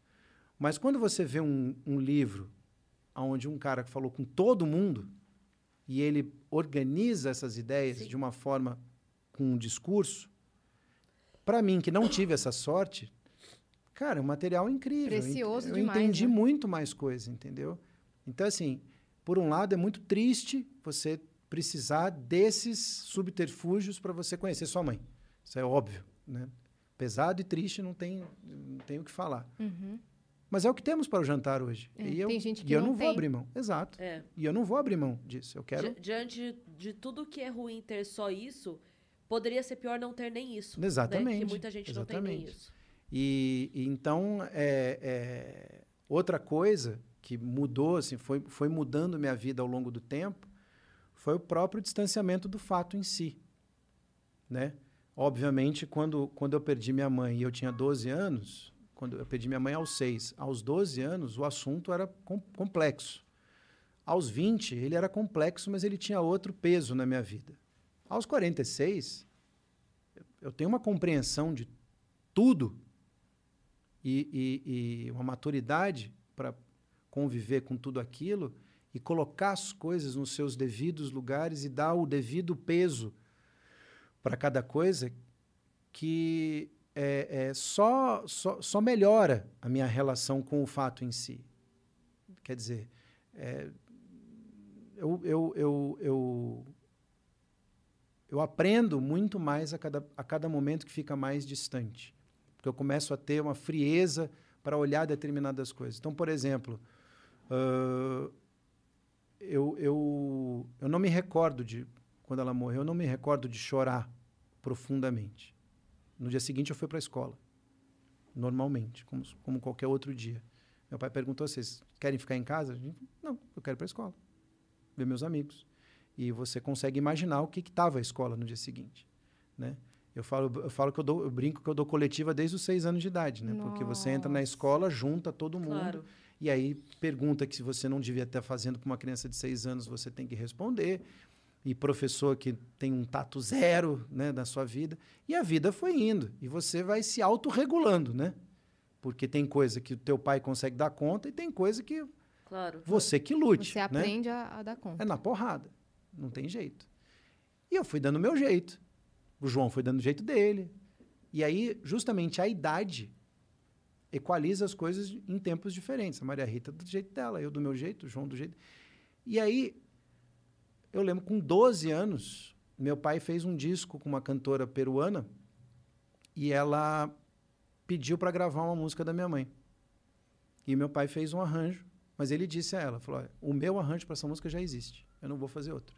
Então, se você quiser gravar essa música, é desse jeito, eu não vou fazer outro. Ela falou, tá bom. Ele falou, sua conta e risco, porque o arranjo vai ser o mesmo. Ela falou, ok. E ele fez exatamente o mesmo arranjo. E eu lembro no dia da audição, que ele foi mostrar o disco, e aí chegou essa música. Cara, abriu um buraco embaixo de mim, abriu um buraco. Eu não conseguia, eu não conseguia respirar, não conseguia entender mais nada. Foi quando eu tive a noção da perda pela primeira vez, seis anos depois. Eu precisei de quase isso de terapia para entender por que, que isso aconteceu, mas é, então eu fui e aí cada vez que eu me deparo com uma pessoa, porque assim as pessoas não entendem isso, né? Você está aqui indo fazer compra. Eu estou de pessoa física. A partir do momento que me reconhece, eu viro pessoa jurídica, na hora. Né? Aí você. E assim, de cada dez pessoas que me abordam, nove falam dela. Ou me abordam por causa dela. Então eu convivo com a perda dela quase que todo dia. Se você não aprender a lidar com isso, você fica louco. Sim. Porque, no final das contas, eu faço a mesma coisa que ela faz. Então, eu não tenho crise de identidade com o meu trabalho. Né? Não tenho. Vivo muito bem com o meu trabalho e está tudo certo. E, e, respeito o que ela deixou. Uhum. E Mas- também é a consciência de, de que as pessoas que fazem isso não estão vindo na maldade, né? Nunca. Elas estão vindo por um É carinho, um carinho enlouquecedor. É, então assim, é, não só por ela, mas de pensar assim, tem alguma coisa aqui que, né, que existe ainda. Cris, você consegue imaginar quantas pessoas já quase desmaiaram na minha frente de saber que estavam encostando em algo dela? De ter tremedeira, da pessoa não conseguir falar. Eu mas assim, mas eu lidei com isso assim, já perdi a conta. É uma loucura, entendeu? Então, assim, como é que você cria uma barreira para se proteger? Não tem que se proteger, é o que é. Sim. E de repente receber esse carinho Total. que, né, que de alguma forma te conecta a ela de uma maneira doce que é E aquela pessoa esse amor precisa todo, extravasar né? esse carinho. E a única forma que ela vai conseguir extravasar esse carinho é se isso. eu, se eu receber ele. Porque Senão, aquela, aquela, Sim. aquele, se eu tam- bloquear, Sim. vai fazer mal para ela. aquele fã também ficou órfão É. de, Total. de onde depositar o carinho. Então, quando vê um ser que veio dela e que também tem um trabalho É. que dá continuidade ao legado dela, se sente é muito. uma- É uma maluquice, mas assim, foi o que eu falei. Assim, se, se, se esse é o roteiro da, da minha vida, bora lá, entendeu? abraçar, né? Vamos, vamos, vamos para cima, entendeu? E aí, ao mesmo tempo, com o tempo, ao mesmo tempo, com o tempo, ao passar dos anos, eu comecei a, a por exemplo, nós tínhamos uma, uma, uma, uma resistência muito grande às homenagens feitas a ela que não, que não passassem por nós, de alguma forma. Aí, muita gente achava que a gente era um embarreira, embarreirador de ideia. Mas é que as pessoas não sabiam o que chegava e de que forma chegava. A grande maioria era, era oportunista, aproveitadora, sensacionalista. A grande maioria. Não vai fazer. Uhum. Muito, muitíssimas poucas pessoas chegavam com uma ideia sólida, a altura dela, agregando valor. Não vinha Assim isso. como foi o livro, Exato. né? A- a- o filme. E aí você começa, bem, fechamos em copas, não atendemos ninguém, chega, não falamos sobre esse assunto. E nos, res- nos restringimos a, aos editoriais de, de gravadora e tudo mais. Mas continuavam vindo as coisas. Quando veio tudo meio junto, o musical, o livro, o filme, eu lembro na hora, eu lembro, engraçado, a Rafa, a Rafa, a minha filha já tinha nascido, e eu, eu tive uma sensação assim muito louca. Eu falei, cara, essa história precisa ser contada. Ela precisa ser contada. Entendeu? Mas eu só, a gente só vai ter a real noção do, do, do, do, do, do impacto disso, do quanto isso é bom, quanto isso é ruim, se a gente deixar fazer. A gente está aqui para se manifestar. Deixei fazer. A Cris quis fazer. Beleza. A Cris fez. E aí? Não gostei. É o meu direito. Aham. Mas se o mundo gosta, entendeu? E ela não mentiu, não inventou, não deturpou nem nada, velho, Tá no bora mundo. aí, entendeu? Uhum. Porque só isso vai fazer a Elis continuar na cabeça de todo mundo. Uhum. As novas gerações precisam da Elis. Elas não sabem, mas elas precisam. Porque Elis, quando você faz um, um corte na história política, social e cultural do país, até os anos 80 e a partir dos anos 60, tudo tem Elis. Uhum. Tudo. Tudo. É uma loucura. A mulher viveu 36 anos e deixou uma obra como se ela tivesse vivido 60. É. Você fala, que loucura é Uma essa? obra atemporal. E tão moderna, né? Tão isso tão precisa ser dito. atual, É. né? Isso precisa, precisa ser dito, Sim. entendeu? Porque é um patrimônio nosso. Então, num país que vive, que trata tão mal a sua memória e sua cultura, né, por N motivos, ah, você abrir mão disso, eu não tenho esse direito. Seria egoísmo. A minha mãe é a dona Elis Regina Carvalho Costa, que nasceu lá na Vila do IAPI, em Porto Alegre, e morreu prematuramente aos 36 anos de idade. A Elis Regina não é minha mãe. Eu só sou o tutor. E eu preciso cuidar muito bem disso. Quando eu consegui distanciar as duas coisas, primeiro de tudo, eu fui muito mais feliz. Sem, sem Aham. dúvida, sombra de dúvida. Rolou um... Com certeza. Por outro lado, só ajuda. Eu consigo ajudar mais ela, eu consigo fazer mais coisas, eu consigo estar perto de mais coisas para promovê-la. E eu, e eu começo a me entender também muito mais. E curioso como esse possível distanciamento acabou te aproximando mais, né? Uhum. Total. Porque a hora que você distanciou foi agora que você se conectou de verdade com. com... É, e, e, e, e, e eu, e, e assim, eu sempre falei que eu represento um legado. Como é que eu posso representar um legado que ninguém vê? Sim. Ou que, pelo menos, eu não permito que as pessoas... Eu, eu, erradamente, eu, eu não permitia que as pessoas tivessem contato Já com esse foi, legado. já foi com esse novo pensamento que você. Porque eu, eu lembro que no, no orquestra você fez o Bêbado Equilibrista, não foi? Eu fiz, não gravei, eu só fiz. Eu, Só eu, eu, eu toquei porque eu tinha tocado num, num especial e aí o arranjo ficou e a gente resolveu é, fazer, acho que foi no último show, porque eu tinha feito eles por eles, né? Então eu tinha um arranjo pronto Sim. e aí eu resolvi tocar aqui em São Paulo. Acho que eu toquei uma vez no Rio e uma vez aqui em São Então Paulo. dei Acho que sorte você- que peguei esse dia. Você tocou no Todo Seu também. Foi, foi. É, eu, eu, eu não tenho nenhum problema de, de, de tocar qualquer música que seja dela. A única coisa que eu sempre peço para que as pessoas entendam é se eu não quiser tocar. Sim. É só isso. Mas por que, que você quer tocar? Problema é Eu, com- eu comigo mesmo. Aham. Mas eu não me, não me oponho a tocar. Entendeu? Eu sempre falei assim, homenagem, homenagem é pessoal. Você vai fazer a sua, você vai fazer a sua, eu vou fazer a minha. Entendeu? Então é isso. Então, ah, você fez homenagens pontualmente para sua mãe, então você quis sair na foto, você quis pegar um rabo de foguete. Você pensa assim? Tá bom. Beleza. Não tô mais nem, a- eu juro por Deus, não tô mais nem aí. Mas nem, não tô nem aí. O que acham, deixam de achar. Aham. Eu tenho uma responsabilidade, sem dúvida, entendeu? Muito, muito me ajudou, por exemplo. Parece uma maluquice isso, né? Que eu tenho que apresentar a avó da minha filha para ela, né? Eu tenho que apresentar para ela entender, Sim. porque se ela quiser seguir nesse caminho, ela precisa entender o tamanho da, da, da É. pressão, né? Tamanho do, do- da encrenca, porque se para mim que sou homem já dói, você imagina para quem é mulher, né? Então, mas eu apresento. Apresentar para ela me fez entender o quanto eu precisava que isso chegasse às pessoas. Sim. Mais, né? Sim. Mais. Ela tem A- 15 aconteceu anos e agora Rita, as né? amigas dela precisam saber quem é. Sim. Essa comparação aparece- aconteceu com a Maria Rita. Quando ela apareceu, muita gente falando, ah, tá copiando, tá copiando. Falando, gente, mas é filha, como é que não vai ser? Como é que Então- não vai parecer? É uma, é uma, é uma coisa muito. Eu, eu, eu só consigo imaginar que, que seja isso natural do ser humano. Eu não consigo imaginar que não seja outra coisa. Porque eu passei por isso também. Mas como eu sou homem, a, a, a, a parada colou durante um tempo, mas depois, não Depois. conseguiu, não deu, não deu liga, entendeu? E aí me encheram o saco por outras coisas. Mas eh, eu não sei, parece uma necessidade de você.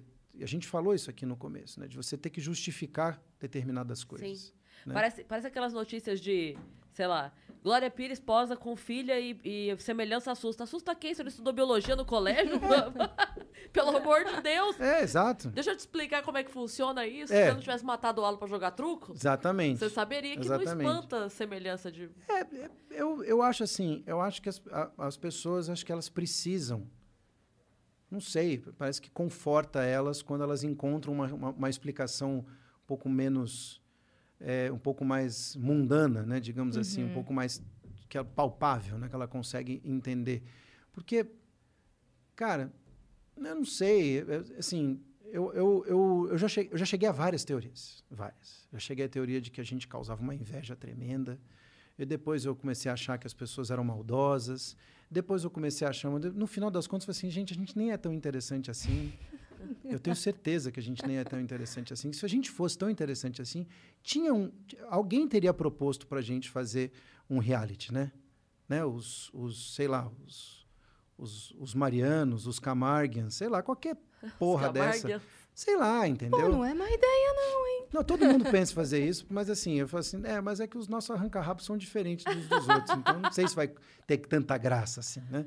E, e, e, no final das contas, a gente nem é tão interessante assim. Eu, eu acho que é um, pouco, é um pouco da natureza humana, querer ficar comparando, né? E eu sempre falo, gente, uma coisa para existir, ela não precisa anular a outra. Uhum. As coisas foram feitas para coexistirem entendeu? E, e tá tudo certo. Eu, eu, eu acho que talvez se ela não tivesse morrido, primeiro que esse papo não existiria e ele seria sem graça pra caramba, porque ela estaria aqui falando um monte, dando bronca em todo mundo e pegando no pé de todo mundo. Mas eu acho que assim, eu uma vez falei isso e eu tenho quase certeza absoluta. Acho que se ela fosse viva, talvez eu não fosse cantor. Porque com o grau de exigência que eu tenho comigo, olhando para ela, eu nunca abriria minha boca. Mas nunca. Porque eu falei, é para comparar, comparo eu. Eu comparo. Eu não preciso que você compare eu, Pedro Mariano, como cantor, com Elisa Regina. Ela é muito melhor. Até porque ela não vai ter chance de fazer o próximo disco ruim. Ela não vai fazer merda. Eu vou, um monte. Já fiz e vou continuar fazendo. Ela não, ela é perfeita. Ela não tem defeito. Ela não está aqui para dar uma entrevista e pisar no pé de alguém e alguém ficar bravo com ela e ela tem que dar explicação, ser cancelada. Não tá. Ela é perfeita. Então, se você acha que você está contribuindo de alguma forma, me comparando a ela, se você acha isso, que pena, uhum. que não está ajudando em nada. Ela é ela. E ela fez o que ela fez ralando pra caramba. Ela trabalhou demais para fazer o que ela fez. Quase, creio, parece até que recebeu alguma mensagem de alguém dizendo que o, o trem dela ia partir antes. Porque o que ela deixou é surreal. É surreal de, de, de, de volume, né? Uhum. De volume de trabalho. É Qualidade nem se fala, mas é surreal. Sim. Então, assim, quando você olha tudo isso, é de uma covardia sem tamanho você querer compará-la com qualquer pessoa. Você quer comparar com os filhos? Que ser humano é esse que faz um negócio pois desse? É.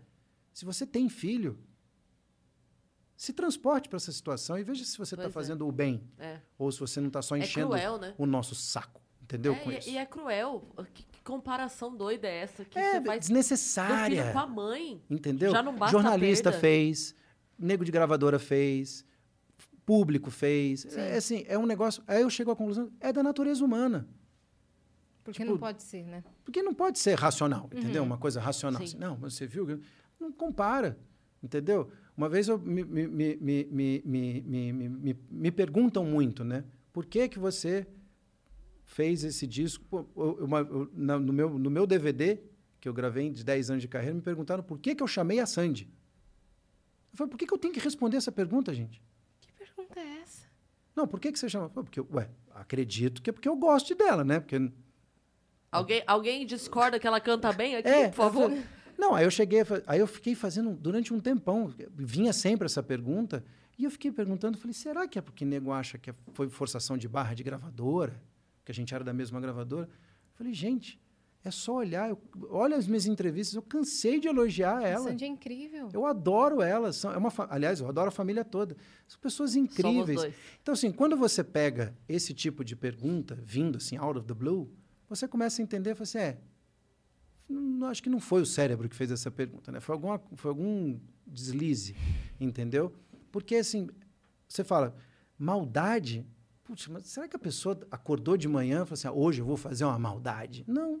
Então, assim, eu acho que é um pouco da natureza humana, essa uhum. coisa de comparar, de você querer, para uma coisa dar certo, alguém tem que dar errado, tudo. Eu acho isso tão pequeno. Sim. E eu, eu chegou, cheguei um momento da minha vida que eu fiz assim, Aí, esquece. Pra essas pessoas tem que mandar o meme. O que falta para você é noção de ridículo. Exatamente. Agora, é. quando, vier, quando vier jornalista com essa pergunta, você manda o meme. O que falta para você é noção de ridículo. Mas uma coisa ninguém vai questionar. Por que, que nós trouxemos ele aqui? Isso jamais. né? Isso Obrigada, jamais. Pedrinho. Será que não? Não vão. Não vão Obrigada, não Pedrinho, vão. por Foi ter incrível. vindo. Eu que agradeço vocês. Foi Papo incrível, delicioso. Obrigada demais, assim Pô, mesmo. sempre que quiserem, alguém faltar, não tiver nada, eu, eu- moro perto. Alguém faltar, não. Eu moro perto. Vamos fazer parte 2, vamos fazer Você pode. é, a gente vai ter um churrasco agora no feriadão. Você pode ir que ninguém vai te pedir pra tocar, eu prometo. Eu tenho sempre um alicate pra cortar corda de violão à mão, assim. Aí chega, Pedro, você chegou com o violão. Trago eu o violão. Já acaba com isso, né? Aí Raul, Obrigada. você toca? Não. Não, só eu trouxe pra passear. Deixa suas datas de show pro pessoal, suas redes sociais, tudo que tiver aí pra divulgar. Minhas redes sociais, pra quem não me segue, não sei porquê, porque é super interessante. erradíssimo. Tá muito errado. É, afinal de contas, estou com 99,9, só falta você pra bater 100. É né? sério? É mesmo? É, eu, já bati, eu já bati 100 mil umas duas vezes. Aí Ah, dá não, uma aí eu tá fiz- brincando. Mas aí eu fiz um post sócio, sociopoliticamente engajado, aí perdi uns 500, que os haters iam correndo. Agora eu tô, agora, agora eu sou ariano, né? Eu gosto de bagunça, né? Então assim, agora que tá para bater 100 mil de novo, eu já tô preparando um post para ver que- quantos vão correr. Espera bater uns 100 mil e Não, mas é 500. legal porque aí você vai peneirando, só vai ficando gente legal É, mesmo, exato. né? É. Isso que é o bom. Não, mas vai Não, bater agora. Não, não é Vai bater possível. agora, Tem você que que tá bater. vai, escutando Não, brincadeiras à parte. Eu- Bateu? Viu? Pronto. Pronto. É assim que a gente trabalha aqui. Vamos soltar aquele post hoje, hein, Bruno? Então, ó, Vamos ver 5 o de que- novembro tem show do Pedro Mariano, a Teatro 2 lá no Bradesco. Teatro Bradesco, aqui em São Paulo. Sigam ele pra saber a agenda de shows. Pedro Mariano Oficial, toda vez que você digitar isso, acontece alguma coisa muito legal. Só no Twitter que me tomaram meu, tomaram meu nome. Seu arroba? É, eu fui- tive minha conta hackeada e só do Twitter sumiu. O cara conseguiu apagar minha conta do Twitter. Aí agora eu sou o Pedro Mariano. Tá Sou o. Pedro Sou o Mariano. Pedro no. Mariano. Pedro Mariano. no Mas eu Twitter. não sou twitteiro. Eu só replico lá as coisas que eu faço. O meu negócio mesmo é o Instagram. É onde Então eu mais segue no gosto de ver. Instagram. Segue lá no Pedro Mariano Oficial. E tão logo essa, esse represamento que a, que a pandemia fez, que foi sério, nosso segmento se lascou todo.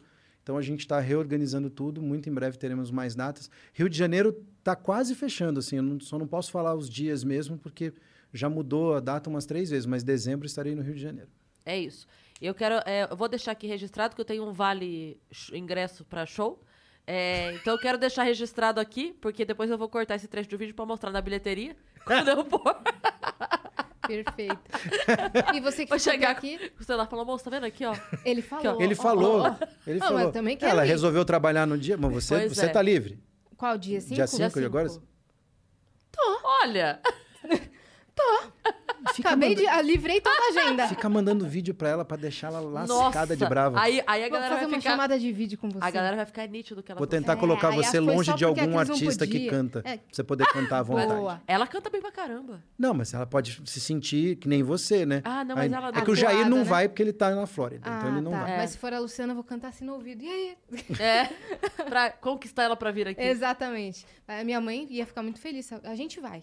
A gente A vamos. gente vai. A gente vamos, A gente tá bom? É isso. Eu e. Ele- eu vou ele- estar lá, eu não tenho opção. É. né? Eu, eu tenho que. Você foi em todos, né? Fui em tu- e você que um. ficou até aqui, se inscreva agora no canal do Vênus, que a gente tá rumo a 500 mil inscritos e a gente quer chegar logo, cara. Por quê? Logo, porque a gente tá com saudade de fazer festa, colocar bolo aqui na mesa e salgadinho. Faz É, tempo cada, cada 100 mil a gente faz festa. não... É, não tá tendo Entendeu? festa. Poxa E agora vida. tá, tá dificultando aqui. Exato. Faz dois meses que não temos festa, se inscreve aí. pô. Agora, pera um pouco. Que antes da gente acabar, é uma data muito especial hoje. Não só porque o Pedro tá aqui, mas é importantíssimo que ele esteja, porque hoje é uma data especial pro Vênus.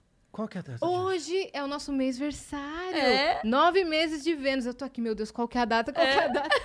Nove, nove meses? meses. Estamos Nascemos. nascendo hoje. Só nove meses e vocês fazem esse barulho todo? Todo mundo sabe quem vocês são? Não. Todo mundo. Ué, eu falei que eu vim aqui, rolou um. Puta, até que enfim, hein? Até isso eu recebi. Até isso eu recebi. É isso aí, viajante. Ah, até, que, até que enfim, né? Acho que deve ser as 852 vezes que Pessoa- você eu- falou. Exatamente. Todo mundo que a gente menciona e enche o saco quando vier aqui. Oh, até que Os enfim. viajantes cobram. Eles é cobram isso. mesmo. Mas que, que legal, cara, que a gente tá chegando aí a mais pessoas, né? É importante demais crescer. É. Mas olha, independente, independente do, do, do veículo que nós estamos, do espaço que nós estamos, quisera o mundo tivesse a oportunidade de ter pessoas é, antenadas, ligadas, educadas e divertidas como vocês para nos Poxa, entrevistar. obrigada. Muito Nossa, divertido mesmo, Obrigada. gostoso. Obrigada. Muito gostoso. mesmo. Obrigada e obrigada por estar aqui nesse dia que nós estamos nascendo. E se, Ah, e sim. se dispor a conversar por Sim. mais de duas horas sobre tudo. É. Eu Isso é conversaria mais mais, importante. duas. Oh, Ah, perfeito. então, Dani, você desce A gente nem daqui- entrou em assuntos polêmicos ainda. É verdade, porque é, não é nosso foco. Ah, mas, Mas pode ser. Mas podemos. mas um gente- dia a gente pode mudar o cenário e fazer que virar fazer o foco. foco, polêmica. A volta de Vênus. Ah, é. É, pode O ser. Vênus retrógrado. É o Vênus retrógrado. Bem polêmico mesmo. tá bom. A Dani tá aqui, encerra. Encerra, pelo amor de Deus, que a gente tem que entregar o estúdio. Gente, muito obrigado por terem ficado até aqui. Se inscreve no canal, interage com esse vídeo e segue o Pedro Mariano no Instagram. Tá bom? É Beijo. isso.